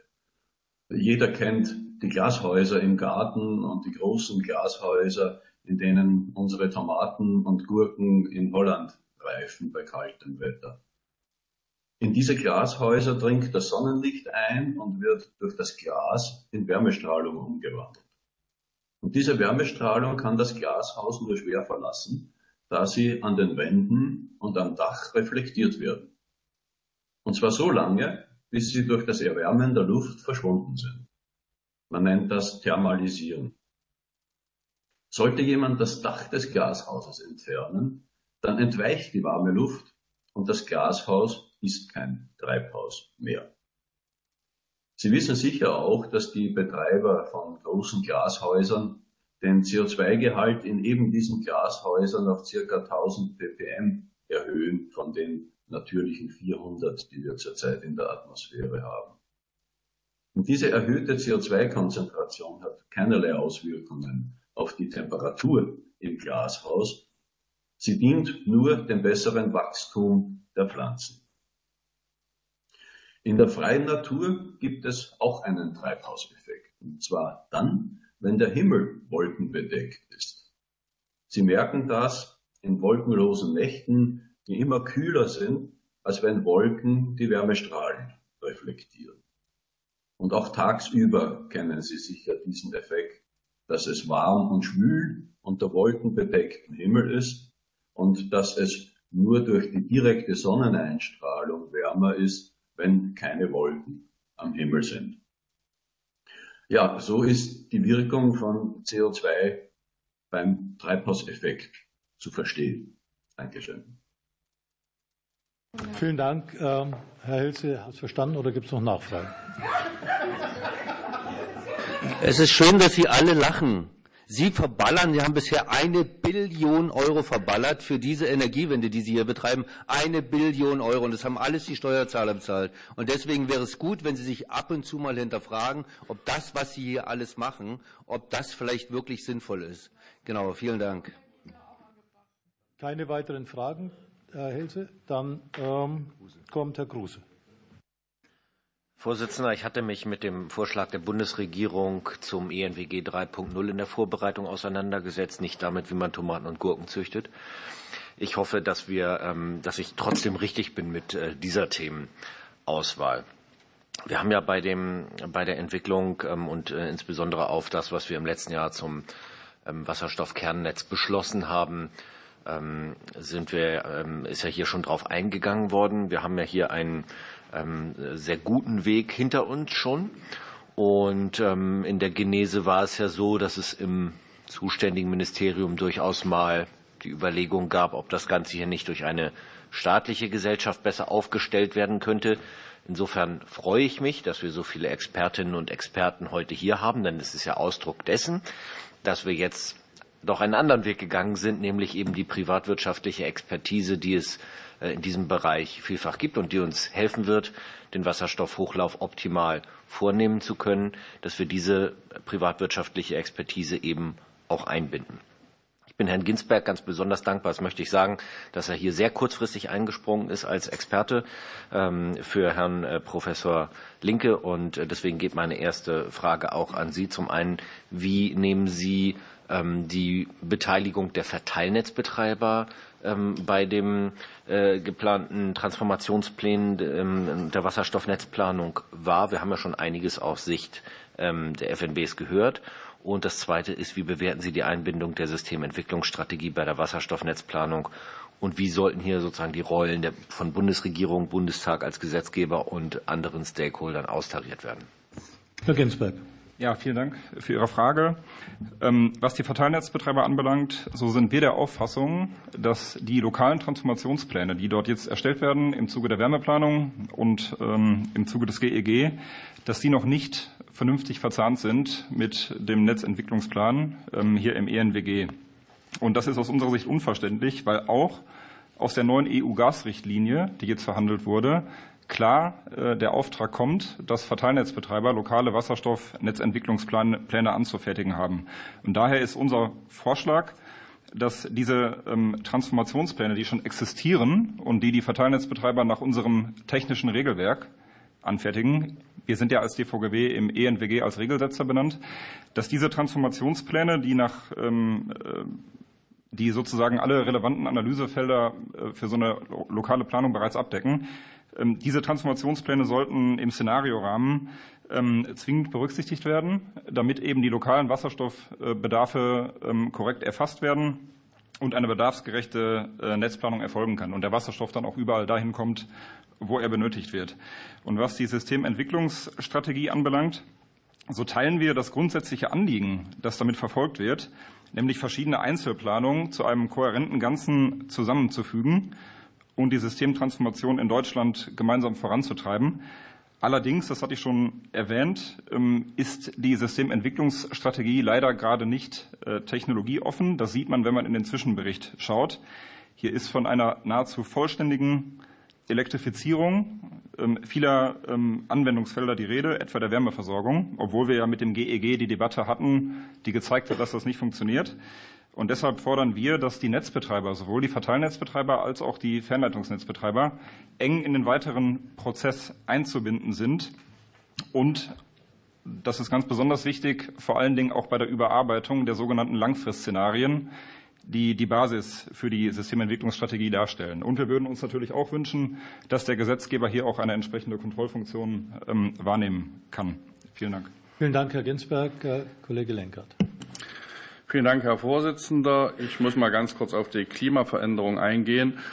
Wenn man ein Gewächshaus als Vergleich nimmt, dann muss man sich das CO2-Molekül vorstellen wie die Glasplatte. Und wenn das Gewächshaus ganz geöffnet ist vom Glasdach, ist die Erwärmung gering. Und je mehr ich das Glasdach schließe, umso höher ist die Erwärmung. Und je mehr ich die CO2-Konzentration in der Atmosphäre erhöhe, umso höher ist die Erwärmung. Das heißt, wenn man das Glasdach komplett schließt, ist die Erwärmung groß. Und wenn man die CO2-Erhöhung immer weiter ansteigt, wird die Erwärmung immer größer. Und wenn Sie als Sachverständiger die Reflexionsfähigkeiten von CO2 in der Atmosphäre nicht kennen, dann haben Sie vielleicht äh, Maschinenbau studiert, aber keine Physik. Es tut mir schrecklich leid. So, jetzt komme ich zu meiner Frage. Herr Dümpelmann, Sie sprachen davon, dass Wasserstoffkernnetz, Verteilnetz und bestehende Gasnetze mit Wärme Systemplanung entwickelt werden sollten, in der Systemplanung, wäre es nicht notwendig, diese Systemplanung auch komplett auf die Stromnetze auszudehnen. Das heißt, alles gemeinsam zu betrachten, inklusive Elektrolyseuren und Speichern, damit die Systeme, die nicht eingebunden werden und auch die Wärmewende erfolgt. Und meine ganz kurze Frage, äh, wenn man äh, jetzt kleckert bei den Wasserstoffkernnetzen, um jetzt Kosten zu sparen, wie ist das dann mit der Umrüstung in der Perspektive? Wäre es nicht klüger, alle Systeme aufeinander abgestimmt und nicht parallel und getrennt zu entwickeln, um die volkswirtschaftlichen Kosten klein zu halten? Herr Dr. Tempelmann. Vielen Dank, Herr Vorsitzender. Herr Lenker, danke für die, für die Frage. Äh, Sie adressieren natürlich richtigerweise den, den Tatbestand der Sektorenkopplung. Und natürlich ist es energiewirtschaftlich immer mehr als richtig, jede Darreichungsform von Energie in der Kompatibilität mit allen anderen zu betrachten. Wir haben jetzt hier vor, äh, uns vorgenommen, das Energieversorgungssystem in Deutschland ganzheitlich zu dekarbonisieren und das heißt umzustellen. Und wir werden äh, von den 3000 Terawattstunden Energieverbrauch, die wir im vergangenen Jahr hatten, äh, immer noch 1100 Terawattstunden Öl und 750 Terawattstunden Gas zu transformieren haben. Und am Ende bleibt es ein leitungsgebundenes System, bei dem ein Teil im Stromnetz ist, ein Teil im Wasserstoffnetz ist und ein Teil dieser Energie wird im Fernwärmenetz verarbeitet werden.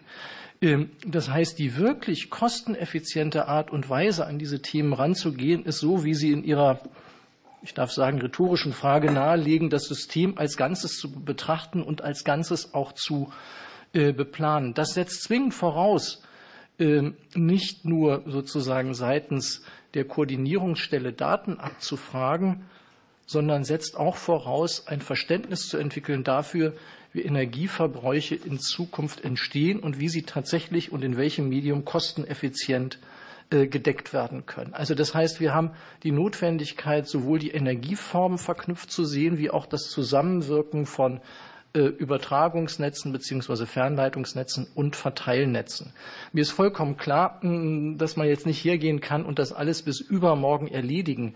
Aber äh, nach dem Lösen des Henne-Ei-Problems durch das Wasserstoffkernnetz sollte sich ganz, ganz, ganz schnell äh, genau diese Systemplanungsperspektive anschließen, weil wir ansonsten viel zu viel Zeit verlieren auf dem Weg zu einer Energiewende. Und wenn wir das so machen, dann sollten wir vielleicht auch mit einer ganz großen strategischen Entschlossenheit vorgehen und bei allem Respekt für einzelsystemisch kosteneffizientes Agieren die wirkliche Kosteneffizienz werden Sie dann erreichen, wenn Sie die unterschiedlichen Energiedarreichungsformen in einem System tatsächlich miteinander kompatibel machen. Und das setzt voraus die unterschiedlichen Medien und setzt voraus auch eine äh, Betrachtung der unterschiedlichen Ebenen.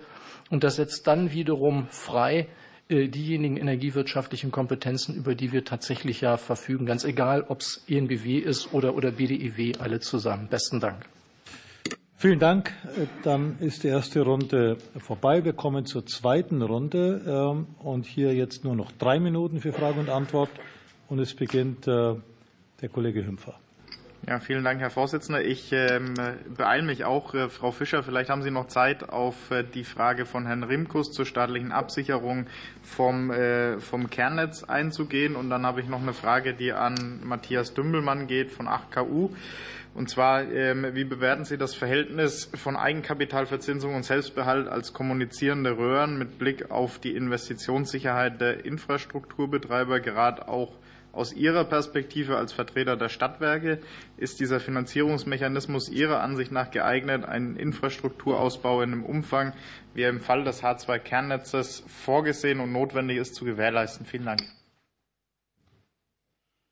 Ja, vielen Dank. Ich fange dann äh, an mit der Frage, die vorhin unbeantwortet blieb. Nochmal äh, die staatliche Absicherung. Inwiefern ist die notwendig und ob die Andienungspflicht ein wirksames Instrument dafür ist? Ich glaube, wir haben jetzt viel darüber schon gehört, ähm, warum die staatliche Absicherung notwendig ist. Wir haben einen extrem langen Refinanzierungszeitraum. Wir haben Risiken aus dem Wasserstoffmarkt und wir haben natürlich auch eine neue Technologie.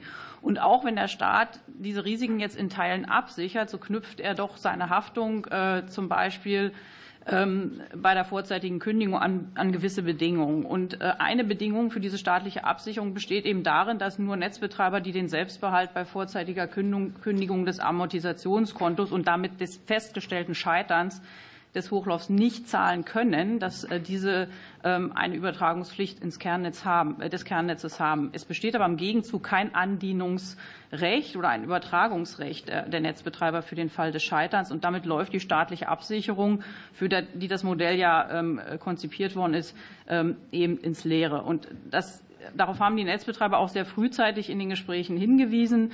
Ähm, das Risiko ist aus unserer Sicht sogar wertmäßig größer als eine Zahlungsverpflichtung aus dem Selbstbehalt. Und deswegen stellt es eben die Kapitalmarktfähigkeit massiv in Frage. Und äh, es ist eben zu befürchten, dass ähm, äh, deswegen Investitionsentscheidungen auch nicht getroffen werden. Insofern empfehlen wir hier der Initiative des Bundesrates zu folgen und die unbedingte Andienungsmöglichkeit zu schaffen. Vielen Dank. Herr Tempelmann noch. Ja, vielen Dank, Herr Vorsitzender. Herr Hümpfer, danke auch Ihnen für die Nachfrage.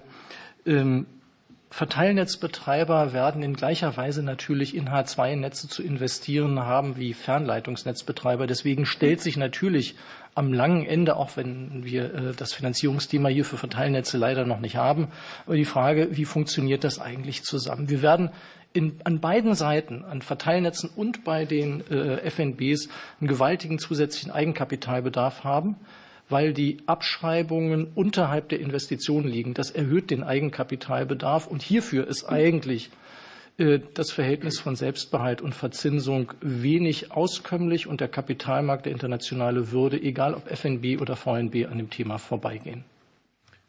Vielen Dank, Herr Dr. Dümpelmann. Äh, der Kollege Gramling ist der Nächste. Ja, vielen Dank, Herr Vorsitzender. Meine Frage geht an Herrn Baumgartner von der NBW. Äh, wir haben jetzt bei der Anhörung bisher gehört, ähm, dass insbesondere bei den Rahmenbedingungen für die Finanzierung ähm, das Konzept noch unzureichend ist. Und mich würde ähm, interessieren, Sie haben ja Zugang zum Kapitalmarkt, wie denn das Feedback ist von Seiten der Banken, der Versicherungen und Investoren in Bezug auf das aktuelle Finanzierungskonzept. Und äh, die zweite Frage wäre, dass auch im Gesetzentwurf ähm, die zweite Ausbaustufe der Verteilnetzebene adressiert ist. Ähm, hier ist die Frage, wie Sie die Verzahnung des Kernnetzes mit den Verteilnetzen sehen. Das ist ja gerade, ähm, haben wir Ihren Sitz auch in Baden-Württemberg, wo ich auch herkomme, wo wir den Mittelstand in jedem Tal haben. Das heißt, wir brauchen da eine sehr gute, eine sehr gute Verteilung und deswegen auch hier die Frage, wie Sie die vorgesehenen Regelungen sehen und einschätzen. Herr Baumgartner. Ja, vielen Dank für die Frage muss man sich vorstellen, wir haben bis 2030 einen Investitionsbedarf in Höhe von 600 Milliarden Euro für die Energiewende. Da stehen diese 20 Milliarden im Wettbewerb. Und wenn man mit Investoren spricht, dann sagen sie, ich habe also Alternativen, wo ich mein Geld anlege. Und es kam heute schon raus, die große Alternative ist ein Engagement in einem anderen regulierten Asset im Strombereich, was einen Großteil dieser 600 rund 25 Prozent ausmacht. Also vergleichen Sie die, die zwei Möglichkeiten und sind, okay, ich habe einen Strommarkt, der wirklich etabliert ist, wurde halt schon gesagt, der in sich liquide ist und im Wachstum ist, versus einem neu beginnenden Markt im Wasserstoffbereich. Keine etablierte Infrastruktur. Und dann gucken Sie sich das an von den Risiken, von den Chancen, merken, die Verzinsung, so wie sie heute angelegt ist, ist sogar noch etwas höher in diesem Strombereich. Und deswegen auch das Feedback, was wir bekommen haben, und Frau Dr. Westphal vorhin die Investorenkonferenz in BDW äh, Roundtable angesprochen, ist ganz klar. Man hat einen klaren Blick, dass man sagt, von den Chancen und Risiken ist momentan gibt es wesentlich interessantere Alternativen, insbesondere im Stromnetzbereich. Es geht sogar noch weiter. Es war beim BDEW Roundtable klar zu sehen, Für Versicherungen wird es noch schwieriger, weil dieser Selbstbehalt, der wurde heute schon oft angesprochen, müssen aber hier nochmal bringen. Für die Versicherung ist es ja gleichbedeutend mit einem Verlustrisiko, was sie nach geltendem EU-Recht eigentlich als Investoren ausfallen lässt. Das war eine große, für einige uns überrascht sagen, für Versicherungen mit Selbstbehaltregelung fallen sie aus. Und das sind für uns sehr wichtige Investoren in den nächsten Jahren und Jahrzehnten. Ihre zweite Frage ist den Verteilnetzen. Es kam heute schon sehr gut raus. Diese enge Verzahnung ist unheimlich wichtig zwischen Transportstufe und Verteilnetzstufe, insbesondere für Baden-Württemberg. Wir haben viele kleine und mittlere Unternehmen, so das Rückgrat der Wirtschaft, was entsprechend auch Wasserstoff benötigt im Rahmen ihrer Transformation. Und da ist das Wasserstoffkernnetz der erste Schritt und die nächsten Schritte müssen folgen. Wir denken das schon mit, aber es ist wirklich, früher hieß es mal Stadtnetz und es hat wir starten jetzt in dieses Netz und die Verteilnetze müssen mitgedacht werden. Herzlichen Dank. Vielen Dank, Herr Baumgartner. Frau Kollegin Nestle. Ja, herzlichen Dank. Meine nächste Frage geht an Herrn Heinermann von Ines. Entschuldigung. Ähm, einmal würde ich nachfragen, das Thema, das jetzt hier ja sehr viele Stellungnahmen bestimmt, ist ja tatsächlich dieser Selbstbehalt, auch gerade eben wie Ihr Blick ähm, auf dieses Thema ist. Und dann würde ich gerne noch eine zweite Frage anschließen. Sie haben ja aus gegebenem Anlass in letzter Zeit viel mit THE, also Trading Hub Europe, auch zu tun gehabt. Und wir brauchen für das Amortisationskonto, das auch schon mehrmals Thema war, ja eine kontoführende Stelle. Ähm, würde aus Ihrer Sicht ähm, etwas auf den ersten Blick dagegen sprechen, Trading Hub Europe auch hier mit einzubeziehen? Oder wenn es, äh, solche, also wenn es in die Richtung gehen sollte, was müsste man beachten? Danke. Herr Heinermann. Ja, herzlichen Dank für die Fragen. Äh, zunächst einmal zum Thema Selbstbehalt. Ich glaube, es ist wichtig, und das hat äh, Dr. Fluger vorhin auch ausgeführt, äh, dass ein klares Marktsignal auch ergeht in Form einer, eines Risikomanagements. Das heißt, der Selbstbehalt ähm, ist ein adäquates Mittel, um tatsächlich ein, eine ökonomische Motivation auch bei den Netzbetreibern zu erhalten, bedarfsgerechte Netze zu entwickeln. Ähm, vorhin wurde gesagt, die Netzbetreiber hätten keinen Einfluss auf den Markthochlauf. Das stimmt zwar, aber sie haben natürlich Einfluss auf die Größe des Netzes und damit auch auf die Frage, inwiefern dann auch eine Auslastung stattfinden kann. Das heißt, sie haben natürlich sehr wohl über die Netzseite Einfluss, dieses Risiko zu managen und sollten dafür ein entsprechendes Signal erhalten. Äh, es wurde auch gesagt, es ist ein politisches Netz. Ähm, ich glaube, angesichts der Debatte um den staatlichen Wasserstoffnetzbetreiber, wo ja auch die Expertise der Netzbetreiber hochgehalten worden ist, äh, sollte man sicherlich da auch die Verantwortung übernehmen, äh, dass man eben diese Bedarfsgerechtigkeit mit in den Blick nimmt und auch die Bundesregierung hier unterstützt, ein bedarfsgerechtes Netz zu entwickeln. Das heißt, wir halten den Selbstbehalt für ein adäquates Instrument, um genau diese Motivation zu erhalten. Äh, Thema Zahlungsstelle ähm, haben wir uns jetzt im Detail nicht mit befasst. Grundsätzlich spricht aus meiner Sicht nichts dagegen, solange eine neutrale Kontoführung äh, tatsächlich auch gewährleistet bleibt. Vielen Dank, Frau Nessle. Gibt es noch Nachfragen? Ansonsten würden wir zum nächsten übergehen. Herr Hilse.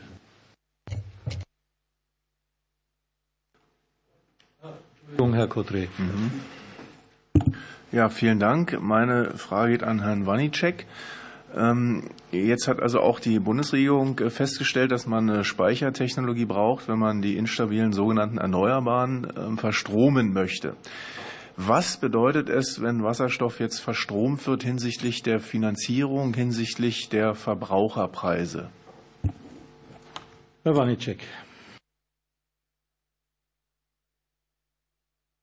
Ich möchte ganz kurz noch auf die Bemerkung von vorhin eingehen. Ich glaube, den Treibhauseffekt ganz gut erklärt zu haben. Aber ein Kollege hat es eben doch nicht verstanden.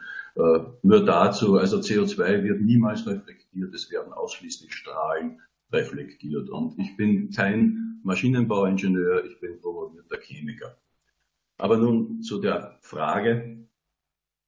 Es ist allgemein bekannt, dass die Wirkungsgrade bei der Erzeugung und bei der Verstromung von Wasserstoff außerordentlich gering sind. Und das bedeutet, dass man fünfmal so viel elektrischen Stromes aufwenden muss, um am Ende wieder Strom zu haben. Es werden also fünf Kilowattstunden Strom zu einer Kilowattstunde Strom. Und das bedeutet, dass der Strom aus Wasserstoff mindestens fünfmal so teuer ist wie der am Anfang eingesetzte Strom. Es stellt sich also die interessante Frage, was kostet Windstrom, wenn der Wind nicht weht? Oder was kostet Solarstrom, wenn die Sonne nicht scheint? Und die Antwort darauf ist relativ einfach. Man muss einfach alle Kosten diesen beiden Stromarten zurechnen, die entstehen, wenn der Wind nicht weht und die Sonne nicht scheint. Man muss also die Kosten für Redispatch, die EEG, die Kosten der Ersatzkraftwerke und den Netzausbau und auch den Wasserstoffröhrenausbau dem Wind- und Solarstrom zurechnen, da es keinen anderen Kostenträger gibt. Nach überschlägigen Rechnungen kommt man dann auf Herstellkosten für Strom von über 30 Cent pro Kilowattstunde. Für Windstrom, wenn der Wind nicht weht. Sie sehen also, dass die oft kolportierte Aussage, dass Überschussstrom nichts kostet, eben ein Märchen ist. Und der damit hergestellte Wasserstoff wird wegen der Umwandlungsverluste dreimal so viel, also 90 Cent pro Kilowattstunde kosten. Und nur zur Erinnerung, russisches Erdgas kostete 2,3 Cent pro Kilowattstunde. Sollte man aus diesem Wasserstoff wieder Strom machen wollen, so verdoppeln sich die Kosten noch einmal. Eine Möglichkeit, die großen Umwandlungsverluste zu minimieren, wäre es, die entstehende Wärme auszukoppeln und zu verkaufen, so dass man dafür einen Kostenträger hätte. Aber das wird daran scheitern, dass man Fernwärme nicht nur dann anbieten kann, wenn sie vorhanden ist, sondern auch, wie es auch beim Strom ist, man muss sie dann liefern, wenn der Verbraucher sie nachfragt. Danke. Vielen Dank, Herr Dr. Wanicek. Jetzt kommt der Kollege Kruse. Herzlichen Dank. Mir sind diese Zahlen bisher nicht bekannt gewesen und ich kenne auch keine Studien, die von diesen Zahlen ausgehen. Ich würde gerne an all die Experten, die jetzt ganz klar gesagt haben, welcher Wert äh, für den Selbstbehalt denn Ihnen nicht passt, einmal hören, welcher Wert Ihnen denn passt. Ich habe die Argumentation gehört. Ich habe sie auch nachvollziehen können. Ich gehe auch davon aus, dass Sie sich darüber bereits intensiv kommunikativ abgestimmt haben. Und deswegen ist meine eigentliche Frage, die Schlussfolgerung aus Ihrer Argumentation lautet ja eigentlich kein Selbstbehalt, zumindest was die Bankability betrifft. Was die Frage betrifft, nimmt man auch ein Risiko in Kauf, wenn man auch den Nutzen hat. Ähm, also den erwarteten Outcome, ist ja, kann man ja diskutieren sozusagen, was ist ein Fair Share. Und ich beginne mit Herrn Baumgärtner und würde dann einmal gerne die Reihe durchgehen zu allen, die sich dazu geäußert haben. Und am liebsten möchte ich keine länglichen Ausführungen, sondern eine Zahl und die Begründung dazu. Danke. Herr Baumgärtner. Danke Ihnen. Sie haben es gesagt, im Grunde muss der Selbstbehalt null sein mit Blick auf, wer kann das Risiko tragen, Bankability. Ich habe es zum Ausdruck gebracht. Der Vorschlag, der über den Bundesrat eingebracht wurde, die 15 Prozent, wäre als Kompromiss vorstellbar im Sinne eines Burden Sharings. Der nächste ist Herr Dr. Clemens. Ich kann mich da meinen Vorredner anschließen. Wir vergleichen im Stromnetz, aber eine geringfügig höhere Verzinsung und keinen Selbstbehalt. Also müssen wir das hier eigentlich auch haben, um die gleichen Investitionsbedingungen zu haben. Ein Kompromiss äh, wäre sicherlich möglich und da ist der Vorschlag des Bundesrats einen ersten guten Weg. Dr. Tümpelmann. Mathematisch kurz kleiner gleich 15. Frau Fischer. Ja, ich hatte es gesagt, die FNB sind bereit, ein gewisses Risiko zu tragen. Insofern würden wir auch den Empfehlungen des Bundesrates folgen. Herr Ginsberg. Ganz kurz, 15 Prozent. Dr. Gessmann. Ja, 15 Prozent. Aber ich würde gerne noch einen Punkt hinzufügen ähm, und das ein bisschen korrigieren, was Herr Pfluger gesagt hat, nämlich durch die Mechanik der Abschreibung ist der niedrigere Prozentwert in 2039 ein höherer Absolutwert. Äh, und deswegen ist es auch wichtig, dass wir eben von den 24 auf 15 Prozent runterkommen. Danke. Herr Heinermann. Ja, Fair Share ähm, wurde ja verhandelt zwischen BMWK und Netzbetreibern. Wir würden da eher auf die Aussage des BMWKs vertrauen. Das heißt, einer Absenkung stehen wir eher kritisch gegenüber. Dr. Pfluger. Ich glaube, dass die Diskussionen, die wir jetzt hier führen, darum ein Zeichen dafür sind, dass, die, äh, dass der Selbstbehalt funktioniert und in, in Richtung eines guten ökonomischen Kalküls funktioniert. Deswegen wäre ich auch fürs Beibehalten. Dr. Ritze. Aus Sicht der kommunalen Spitzenverbände haben wir dazu nichts zu sagen.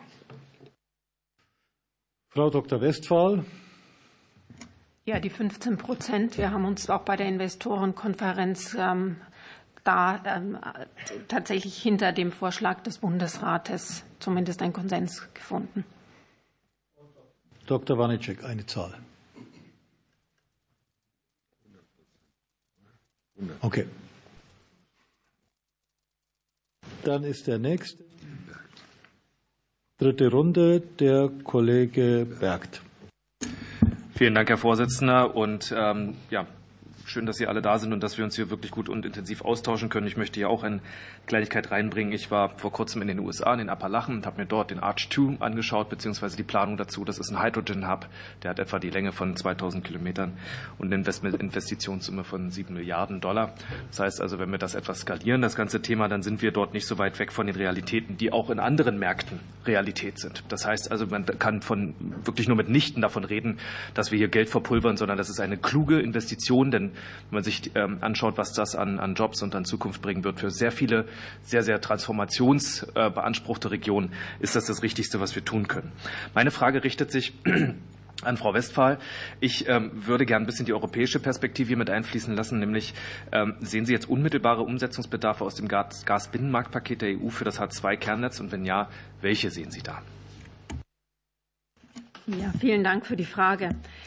Ähm, natürlich ist die Umsetzung des Gas- und Wasserstoffpakets der EU ein wichtiger Grundstein für den Aufbau der Wasserstoffinfrastruktur. Nicht alle Punkte müssen sofort umgesetzt werden, aber für das Gelingen des Hochlaufs ist besondere folgender Punkt notwendig. Einmal muss die Differenzierung klar gemacht werden zwischen den überregional agierenden Transportnetzbetreibern und der Verteilnetzebene.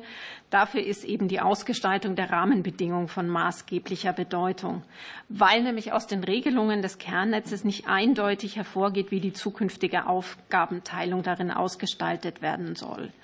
Dann braucht es vor allen Dingen eine Anpassung der Definitionen eben im ENWG mit insbesondere einem Blick auf die Regelung der verschiedenen Netzebenen. Hier muss man sehr präzise und klar machen. Also nicht also den Begriff der Wasserstofffernleitung oder einen ähnlichen Begriff nutzen. Also dass man da noch mal ähm, eine Unterscheidung hat zwischen Transport und Verteilung, ganz wichtig. Natürlich ganz entscheidend dabei auch die Umsetzung der Entflechtungsregelungen, die schnellstmöglich ins ENWG müssen. Das ist ein ganz, ganz entscheidender Punkt. Ich würde aber gerne noch einen Punkt ähm, stärken, der immer wieder in Frage gestellt worden ist, weil wir natürlich Nachsteuerungsmöglichkeiten haben mit Blick auf das Kernnetz, nämlich die integrierte Netzentwicklungsplanung, die ab 2025 greift. Und insofern ist das ein atmender, rollierender Prozess und nicht ein fixes äh, ähm, Kernnetz, auf das wir jetzt hin agieren müssen. Ich glaube, das ist ein ganz entscheidender Punkt, den man noch mal einfließen muss, einfließen lassen muss. Vielen Dank, Frau Dr. Westphal. Dann der Kollege Jung. Ja, Herr Vorsitzender, meine sehr geehrten Damen und Herren. Anders als die Akzentuierung bei Dr. Pfluger bei Ihnen war, äh, bin ich der Meinung, dass unbedingt Aufgabe des Kernnetzes sein muss, die Industriezentren zu erreichen. Und äh, daran anschließend meine, und wenn Sie es auch so sehen, umso besser, meine äh, Frage an äh, Dr. Gößmann und Dr. Clemens. Wie sehen Sie die Dimension der jetzigen Ausgestaltung des Kernnetzes und wie kann sichergestellt werden, dass von vornherein durch die Verzahnung von Kernnetz und Verteilnetze tatsächlich alle Industriezentren erreicht werden? Was muss dazu noch getan werden? Ja, vielen Dank für die Frage. Wir sind, äh, glaube ich, sehr nah dran. Die Vorgaben waren und deswegen ist es auch eine, ein Realisieren des Netzes aufgrund von Vorgaben. Alle Länder, alle Industrien, äh, KWK-Standorte, Grenzübergangspunkte und ähm, Elektrolyseure.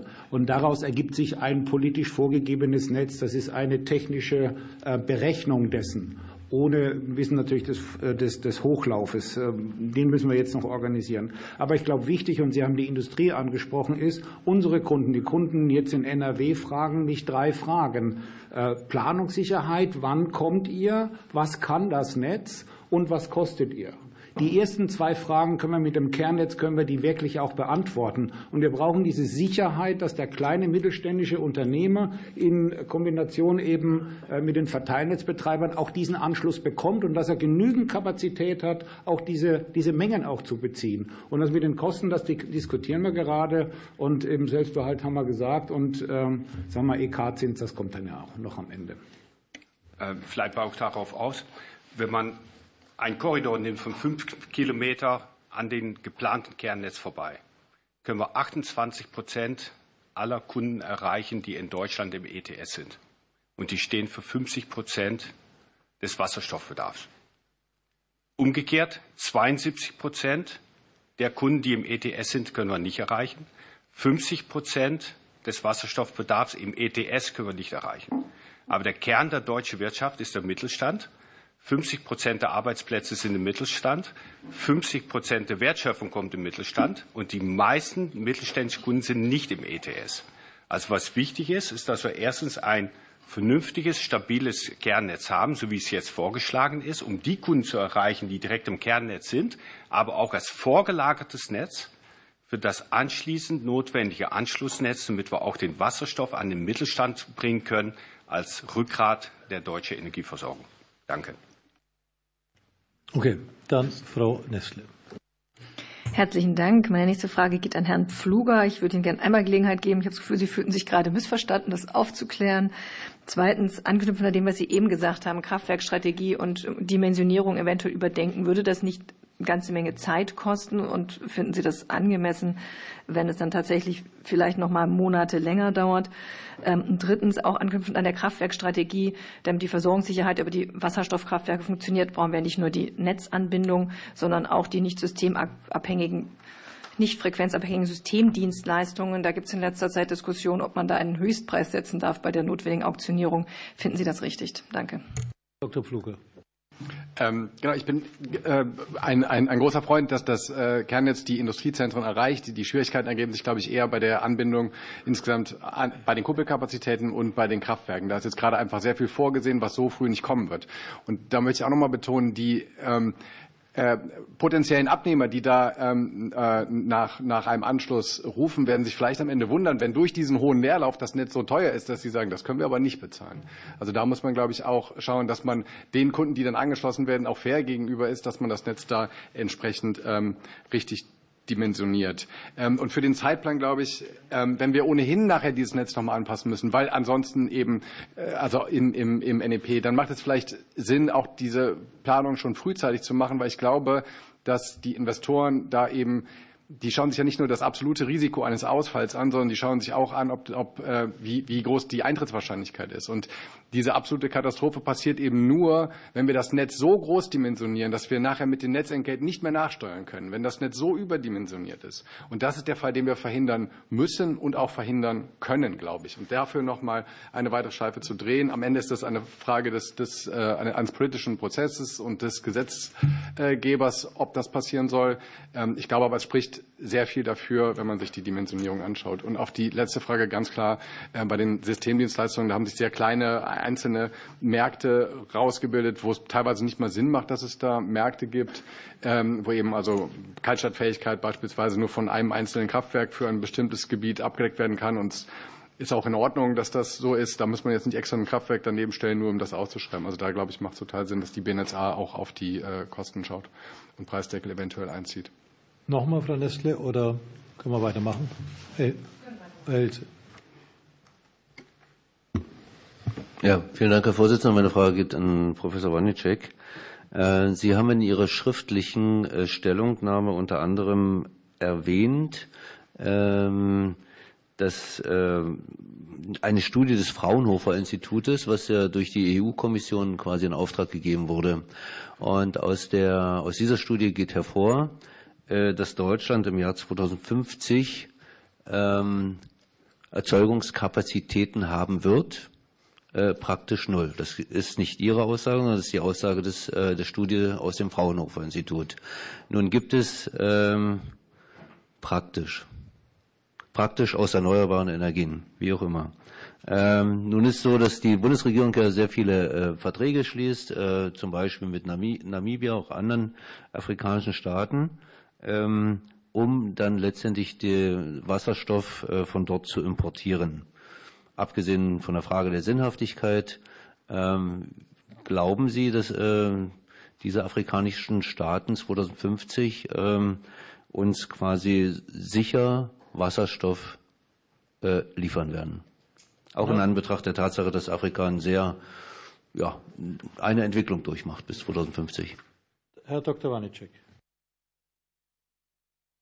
Herr Vorsitzender, sehr geehrter Herr Abgeordneter, sehr geehrte Damen und Herren. Ja, diese Studie gibt es und es gibt noch weitere Studien, die besagen, dass in Deutschland kein Elektrolysewasserstoff erzeugt werden wird.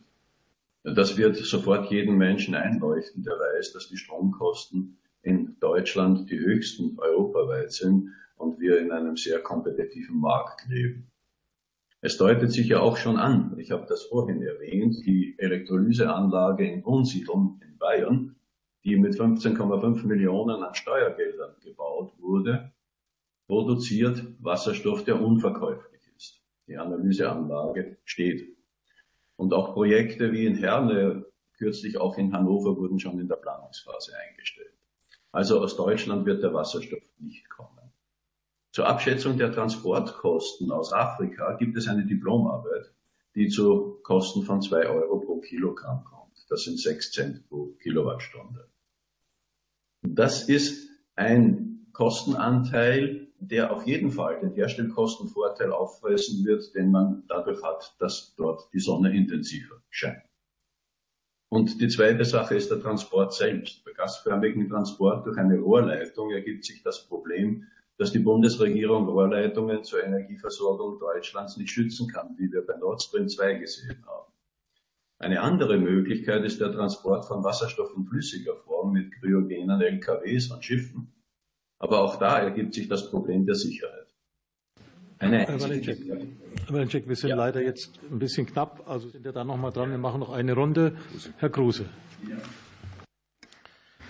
Herzlichen Dank, Herr Vorsitzender. Herrn Dr. Clemens möchte ich eigentlich gern ähm, zurufen. Sie haben jetzt mehrfach argumentiert, ähm, die, die, ähm, die erwartete Rendite aus äh, dem Wasserstoffnetz und verglichen mit dem Stromnetz. Beim Stromnetz ist es ja so, dass die Anreizregulierung gerade überprüft wird von der Bundesnetzagentur.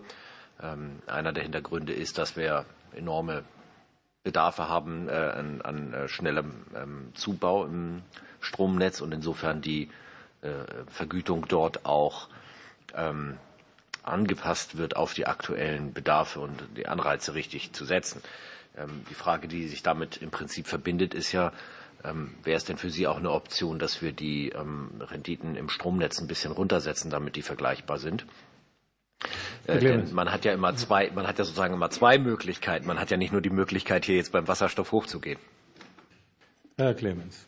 Also wenn man will, dass die Investitionen nicht in Deutschland getätigt werden, sondern ins Ausland gehen, dann sollte man natürlich die äh, Renditen in Deutschland senken. Dann wäre das genau, glaube ich, die Folge, die sich daraus ergeben würde. Sicherlich würde man dadurch natürlich im Vergleich den Wasserstoff attraktiver machen, aber nur relativ gesehen im Vergleich. Absolut gesehen würden dann beide unattraktiv sein. Dankeschön. Danke, verstanden. Dann würde ich äh, gerne außerdem einmal ähm, die Herren Heinermann, Clemens und Baumgärtner fragen, für den Fall, dass das nicht mehr ausreicht. In dieser Runde bleibt die Frage dann stehen und ich bitte um Beantwortung in der nächsten Runde. Ähm, die, wir haben jetzt viel über den Fit des Systems gehört und gesprochen und über die Frage, ob es nicht sinnvoll ist, sozusagen den Netzhochlauf zu synchronisieren mit dem aktuell zu diesem Zeitpunkt notwendigen Bedarf und ähm, die damit das ist ja sozusagen eine, eine Fragestellung, ist die Größe des Netzes und die Größe des Netzes und der Bedarf des Netzes zu einem bestimmten Zeitpunkt hängt ja ganz maßgeblich auch daran, ähm, wie eigentlich wir ähm, Verbraucher und äh, Erzeuger zusammenbringen in dem Netz. Im Moment ist vorgesehen ein einheitliches Netzentgelt. Müsste man, wenn man dieser Argumentation folgt, nicht konsequenterweise zum Beispiel streckenbezogen bepreisen? Wer will anfangen? Herr Heinemann? Ja, ich fange mal, vielen Dank für die Frage. Ich fange mit der äh, letzten Aussage an. Ähm, Entry-Exit-Modell oder Transportfahrt. Ich denke, äh, marktwirtschaftlich hat sich im Gassystem schon herauskristallisiert, dass ein Entry-Exit-Modell, was sozusagen nicht transportfahrtabhängig bepreist, äh, äh, sich bewährt hat, äh, weil es natürlich dann Wettbewerb und eine Handelsbarkeit des, des Produktes zulässt. Insofern würde ich äh, da hier die Position, glaube ich, der Netzbetreiber auch unterstützen wollen. Ähm, Im Kern ist es so, dass unsere Kritik sich vor allem auf die Auslegung bestimmter Punkte bezieht. Das hat Dr. Fluger auch gerade gesagt mit den Kopplungspunkten, also das heißt den Importpunkten. Und hier sind wirklich Leistungsimporte vorgesehen, die so aus dem Ausland, wenn man sich beispielsweise auch die geplante Elektrolyseurskapazität anschaut, nicht geplant sind. Das heißt, Vielen Dank, Herr Baumgärtner, Herr Clemens. Sie merken sich Ihre Antwort für die nächste Runde. Und wir machen weiter mit dem Kollegen Lenkert. Ja, vielen Dank. Also wenn ich die Reduzierung im Wasserstoffnetz so höre, dann erinnere ich mich an die Deutsche Bahn um es mal so zu sagen. Man hat die Infrastruktur deutlich zurückgebaut, weil man der Meinung ist, man braucht sie nicht mehr. Anschließend hat man zum Beispiel eine Strecke zweigleisig ausgebaut, hat aber beim zweigleisigen Ausbau Geld sparen wollen und hat die Brücken so gebaut, dass es eben ohne Elektrifizierung funktioniert. Jetzt kommt die Elektrifizierung und jetzt wird alles abgesenkt und ganz teuer nachgebaut. Also zumindest müsste man eine gesamtvolkswirtschaftliche Betrachtung machen, die ich bisher vermisse. Und da bin ich gleich bei dem Thema Rückbau. Meine Frage geht an Herrn Dümpelmann. Äh, wenn natürlich dann zukünftig etliche Gasnetze, Verteilnetze nicht mehr gebraucht werden und aber von denen keinerlei Umweltschäden ausgehen, wäre es dann nicht sinnvoll, diese Infrastruktur eventuell als Notreserve zurückzuhalten oder zumindest die Rückbaukosten zu sparen, die natürlich auch wieder zulasten der Versorger und damit der Verbraucher und Verbraucher gehen würde? Ja, Herr Tempelmann. Ja, vielen Dank. Ähm, also Geld zum Fenster rausschmeißen für Rückbau ist nie eine besonders gute Idee. Äh, Sie, Sie adressieren da teilweise in Konzessionsverträgen bestehende Endschaftsklauseln für, für Gasnetze. Ähm, das ist natürlich eine regulatorische Notwendigkeit, den Teil zu eliminieren, indem man sagt, Stilllegung ist dann jedenfalls das, also Ceteris Paribus natürlich, wenn, wenn nicht äh, Gefahren ausgehen, das ist das, was dann ausreichend ist. Ähm, denn das sind alles Kosten, die auf der Verteilnetzebene entstehen würden und die natürlich gegen die Finanzierungsfähigkeit dieser Verteilnetze auf dem Weg zu einer Wasserstoffinfrastruktur gehen, die natürlich dann dort beginnt, wo industrielle Kunden, wo KWK-Anlagen, wo Kraftwerke adressiert werden und wo auf der Strecke dann natürlich auch noch Wärmebedarfe sind. Ähm, eine weitere Option, mit diesem Thema umzugehen, ist selbstverständlich äh, das Thema, wie gehen wir eigentlich mit Biogas dauerhaft um? Denn das wird ja auch mit Bezug auf KWK-Anlagen in Zukunft hoffentlich eine größere Rolle spielen können als in der, in der Vergangenheit, wo Biogas im Grunde in dieser, in dieser alten, äh, etwas lustigen Grundlastphilosophie äh, verstromt wurde. Und last but not least, um auf Ihren ersten Teil dann da einzugehen, in der Tat, dass die Analogie zur Deutschen Bahn, äh, die liegt tatsächlich nahe, denn entweder wir machen uns hier wir machen uns hier auf den Weg, ein wirklich groß angelegtes Infrastrukturprojekt umzusetzen. Da kann man sich aber nicht zur Größe schrumpfen. Also ich weiß nicht, wer von Ihnen in den späten 90er Jahren irgendwo Unternehmensstrategie oder äh, so gemacht hat. Es gab Tom Peters, einen Management-Autor, der immer gesagt hat, dessen Buch hieß, You can't shrink your way to greatness. Und wenn Sie es noch ein bisschen in äh, einer weiteren Analogie wollen, überlegen Sie mal, äh, ein Mann oder eine Frau lädt eine Frau oder einen Mann auf ein Date ein. Sie gehen in ein Restaurant und Sie sagen, ich weiß gar nicht, ob das was wird. Und deswegen gibt es auch nicht das Menü, sondern es gibt eigentlich nur ein kleines Hauptgericht. Und Wein will ich eigentlich auch nicht, denn wir haben Tafelwasser. Überlegen Sie, was aus diesem Date wird. Das will ich persönlich nicht. Also danke für die plastische Darstellung. Und wir kommen zur letzten Runde. Ähm, der Kollege Rimkus. Ja, jetzt kriege ich das Bild nicht los, aber deswegen frage ich ähm, ausdrücklich, lieber Matthias Dümmelmann, die beiden Damen in unserer Runde, Frau Dr. Westphal, ähm, was macht man mit dieser Andienungsverpflichtung oder mit dem Andienungsrecht äh, umgekehrt? Und würde gerne an Frau Fischer die Frage richten, ähm, was ist mit äh, der Forderung, die Sie auch erhoben haben, aus der man äh, lesen kann, Gesetz reicht nicht, öffentlich-rechtlicher Vertrag, würde ich gerne wissen wollen, was ist. Teilen Sie sich das so auf, dass beide zurechtkommen? Also mit dem Menü. Dann mache ich ganz schnell äh, das Thema öffentlich-rechtlicher Vertrag. Ähm, wir haben das, die Refinanzierung ist über einen extrem, sicher, äh, extrem langen Zeitraum. Wir reden über 20 Milliarden Euro Investitionskosten, wie gesagt über 30 Jahre. Und das setzt einfach langfristig Planungs- äh, und eben Rechtssicherheit voraus. Und wir glauben, ähm, dass es in Analogie auch zum äh, Kohleverstromungsausstiegsgesetz und zum Atomgesetz hier angebracht wäre, eben die Regelung über das ENWG hinaus, also die Regelung aus dem ENWG und zusätzlich sozusagen in einen öffentlichen rechtlichen Vertrag abzusichern, damit hier ähm, die Netzbetreiber, aber natürlich auch äh, der Bund ausreichend Rechtssicherheit über diese lange Zeit haben. Danke, Frau Fischer. Frau Dr. Westphal. Genau, ich freue mich auch über den Wein beim Abendessen. Also insofern ähm, ganz wichtiger Punkt ähm, ist das Andienungsrecht tatsächlich, der, der gesagt worden ist. Ähm, weil man sonst einfach keine Absicherung hat und tatsächlich vor auch existenziellen Gefahren und Herausforderungen steht. Weil man muss sich ja vorstellen, der Bund, der Bund hat ja beim absehbaren Scheitern des Wasserstoffhochlaufs das Recht, das Finanzierungsmodell aufzukündigen, erstmals zum 31. Dezember 2038. Und die Kernnetzbetreiber, es ist gesagt worden, gehen ja mit hohen Investitionen in Vorleistung. Wenn dann das, der Bund das Finanzierungsmodell kündigt, sind die Investitionen erst zu einem geringen Teil Teil abbezahlt. Also das, die Gefahr ist einfach, dass man auf wertlosen Stranded Assets sitzen bleibt. Und dieses Risiko ist in der Wirtschaftlichkeitsberechnung nicht einzustellen. Wir haben die, die, die Kapital- oder sehr, sehr schwierig. Ähm, wir haben die Finanzgeber angesprochen, gerade Versicherungen, Banken, die Insolvenz, Solvency-Regelungen gebunden sind, die natürlich eine Checkliste haben, die dann auch noch mal durch die Wirtschaftsprüfer angeguckt wird. Also das ist ganz, ganz schwierig zu hinterlegen. Das ist wichtig mit Blick auf den Selbstbehalt, ist aber natürlich auch noch mal ganz wichtig mit Blick auf diese existenzielle Herausforderung, mit der man quasi gar nicht umgehen kann in, in der Finanzstellung.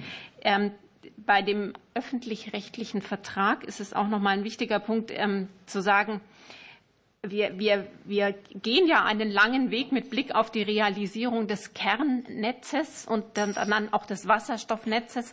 Es läuft über mehrere Jahre und Jahrzehnte und insofern bringt natürlich ein Vertrag noch mal mehr Bindungswillen beider Parteien zum Ausdruck, als es tatsächlich nur ein Gesetz gibt, was einseitig geändert werden kann. Und man kann noch mal Konkretisierungen hinterlegen. Und es ist auch für den Kapitalmarkt wichtig. Und letzter Satz, wenn ich das sagen darf. Wir haben natürlich auch Präzedenzfälle für öffentliche Verträge, also was auch ein Ausstieg ausgeht, Atomausstieg. Es wäre ein schönes Signal, vielleicht auch mal politisch einen öffentlichen Vertrag für ein Einstiegsthema ja. zu haben. Olli, Olli Grundmann ist der Nächste. Dankeschön.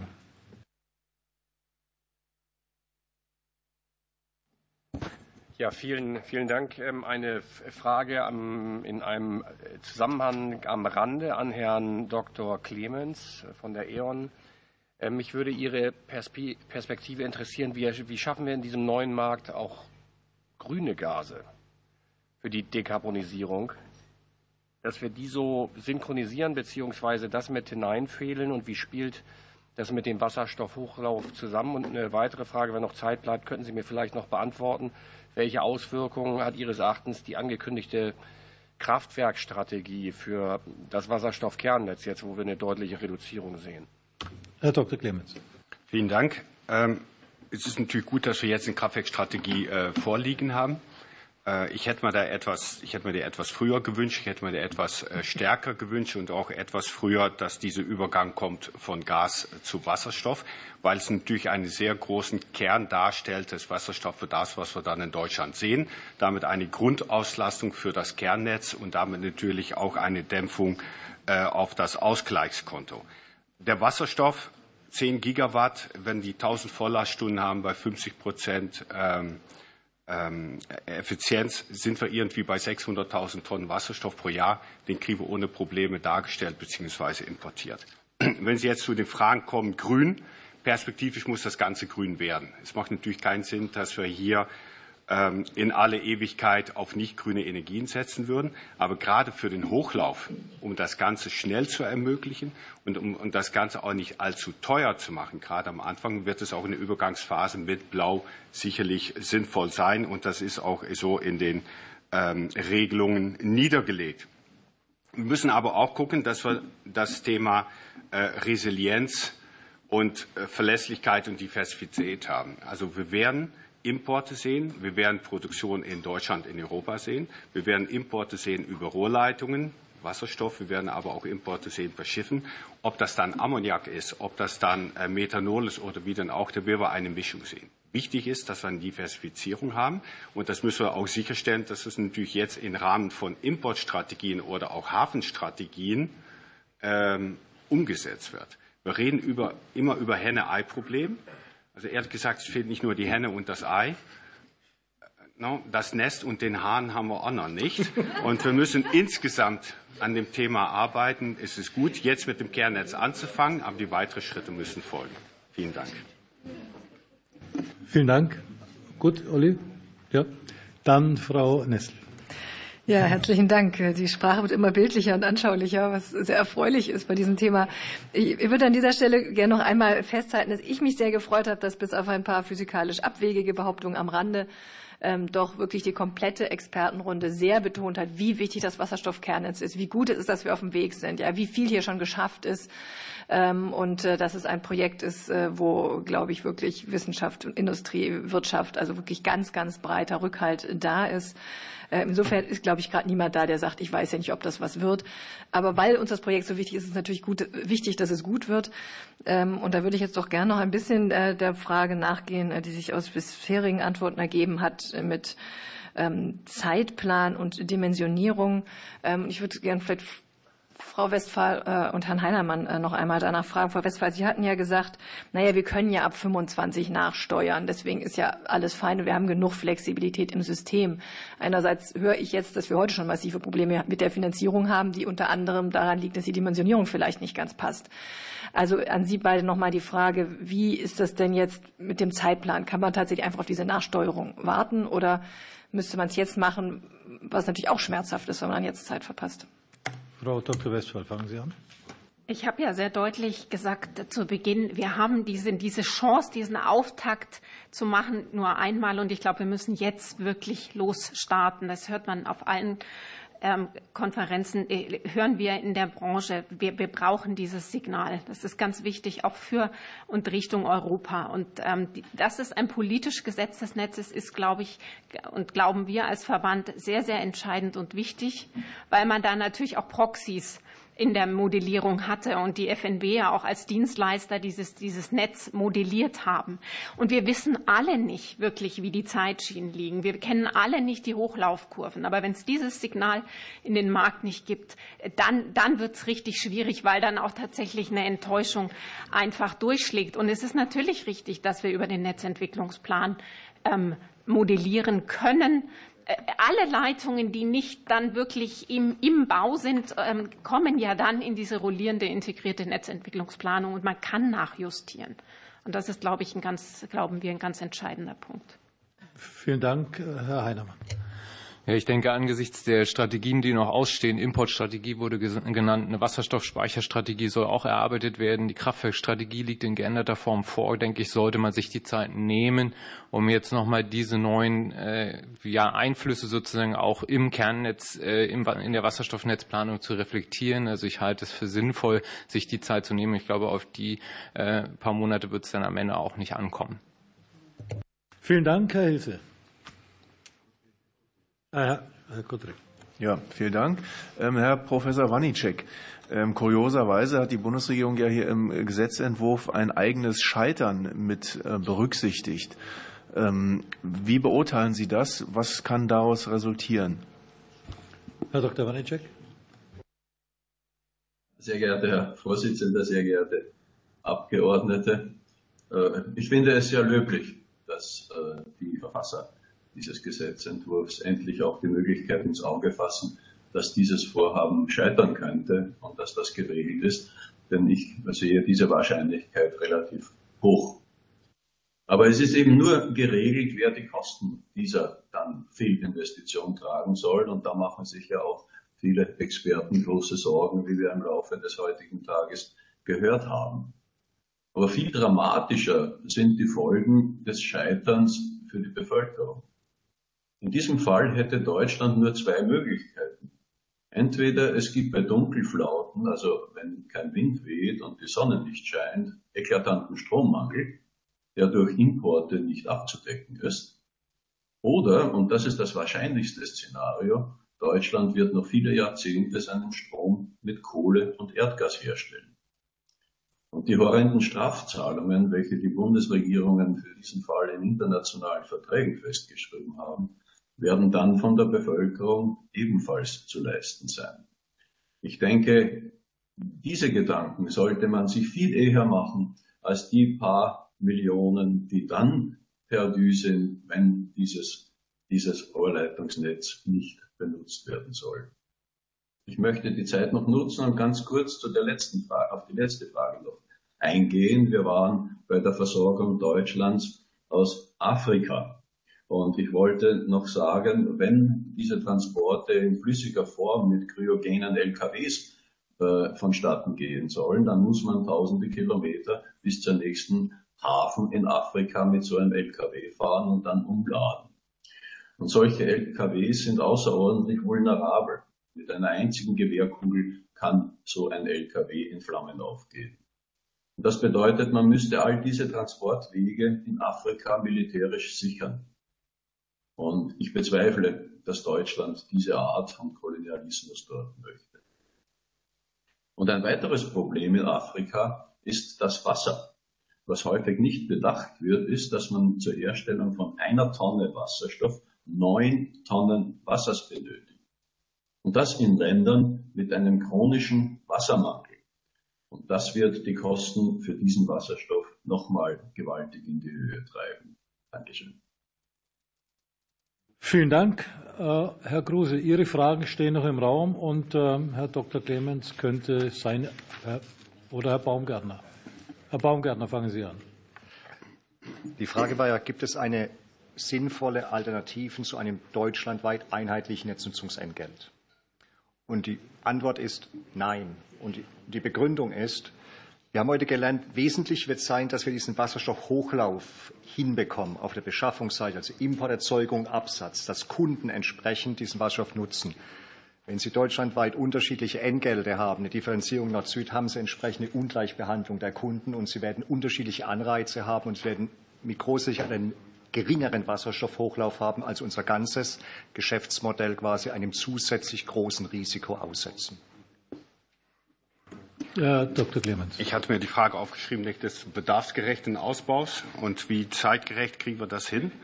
Wir müssen natürlich berücksichtigen, dass wir enorme Vorlaufzeiten haben, wenn wir in Netzen investieren wollen. Genehmigungsverfahren, Bauverfahren, da sind wir nicht immer die Allerschnellsten. Und das Gleiche gilt aber beim Kunden auch. Nur wenn der Kunde jetzt grauer Wasserstoff einsetzt, kann er direkt auf grün umstellen.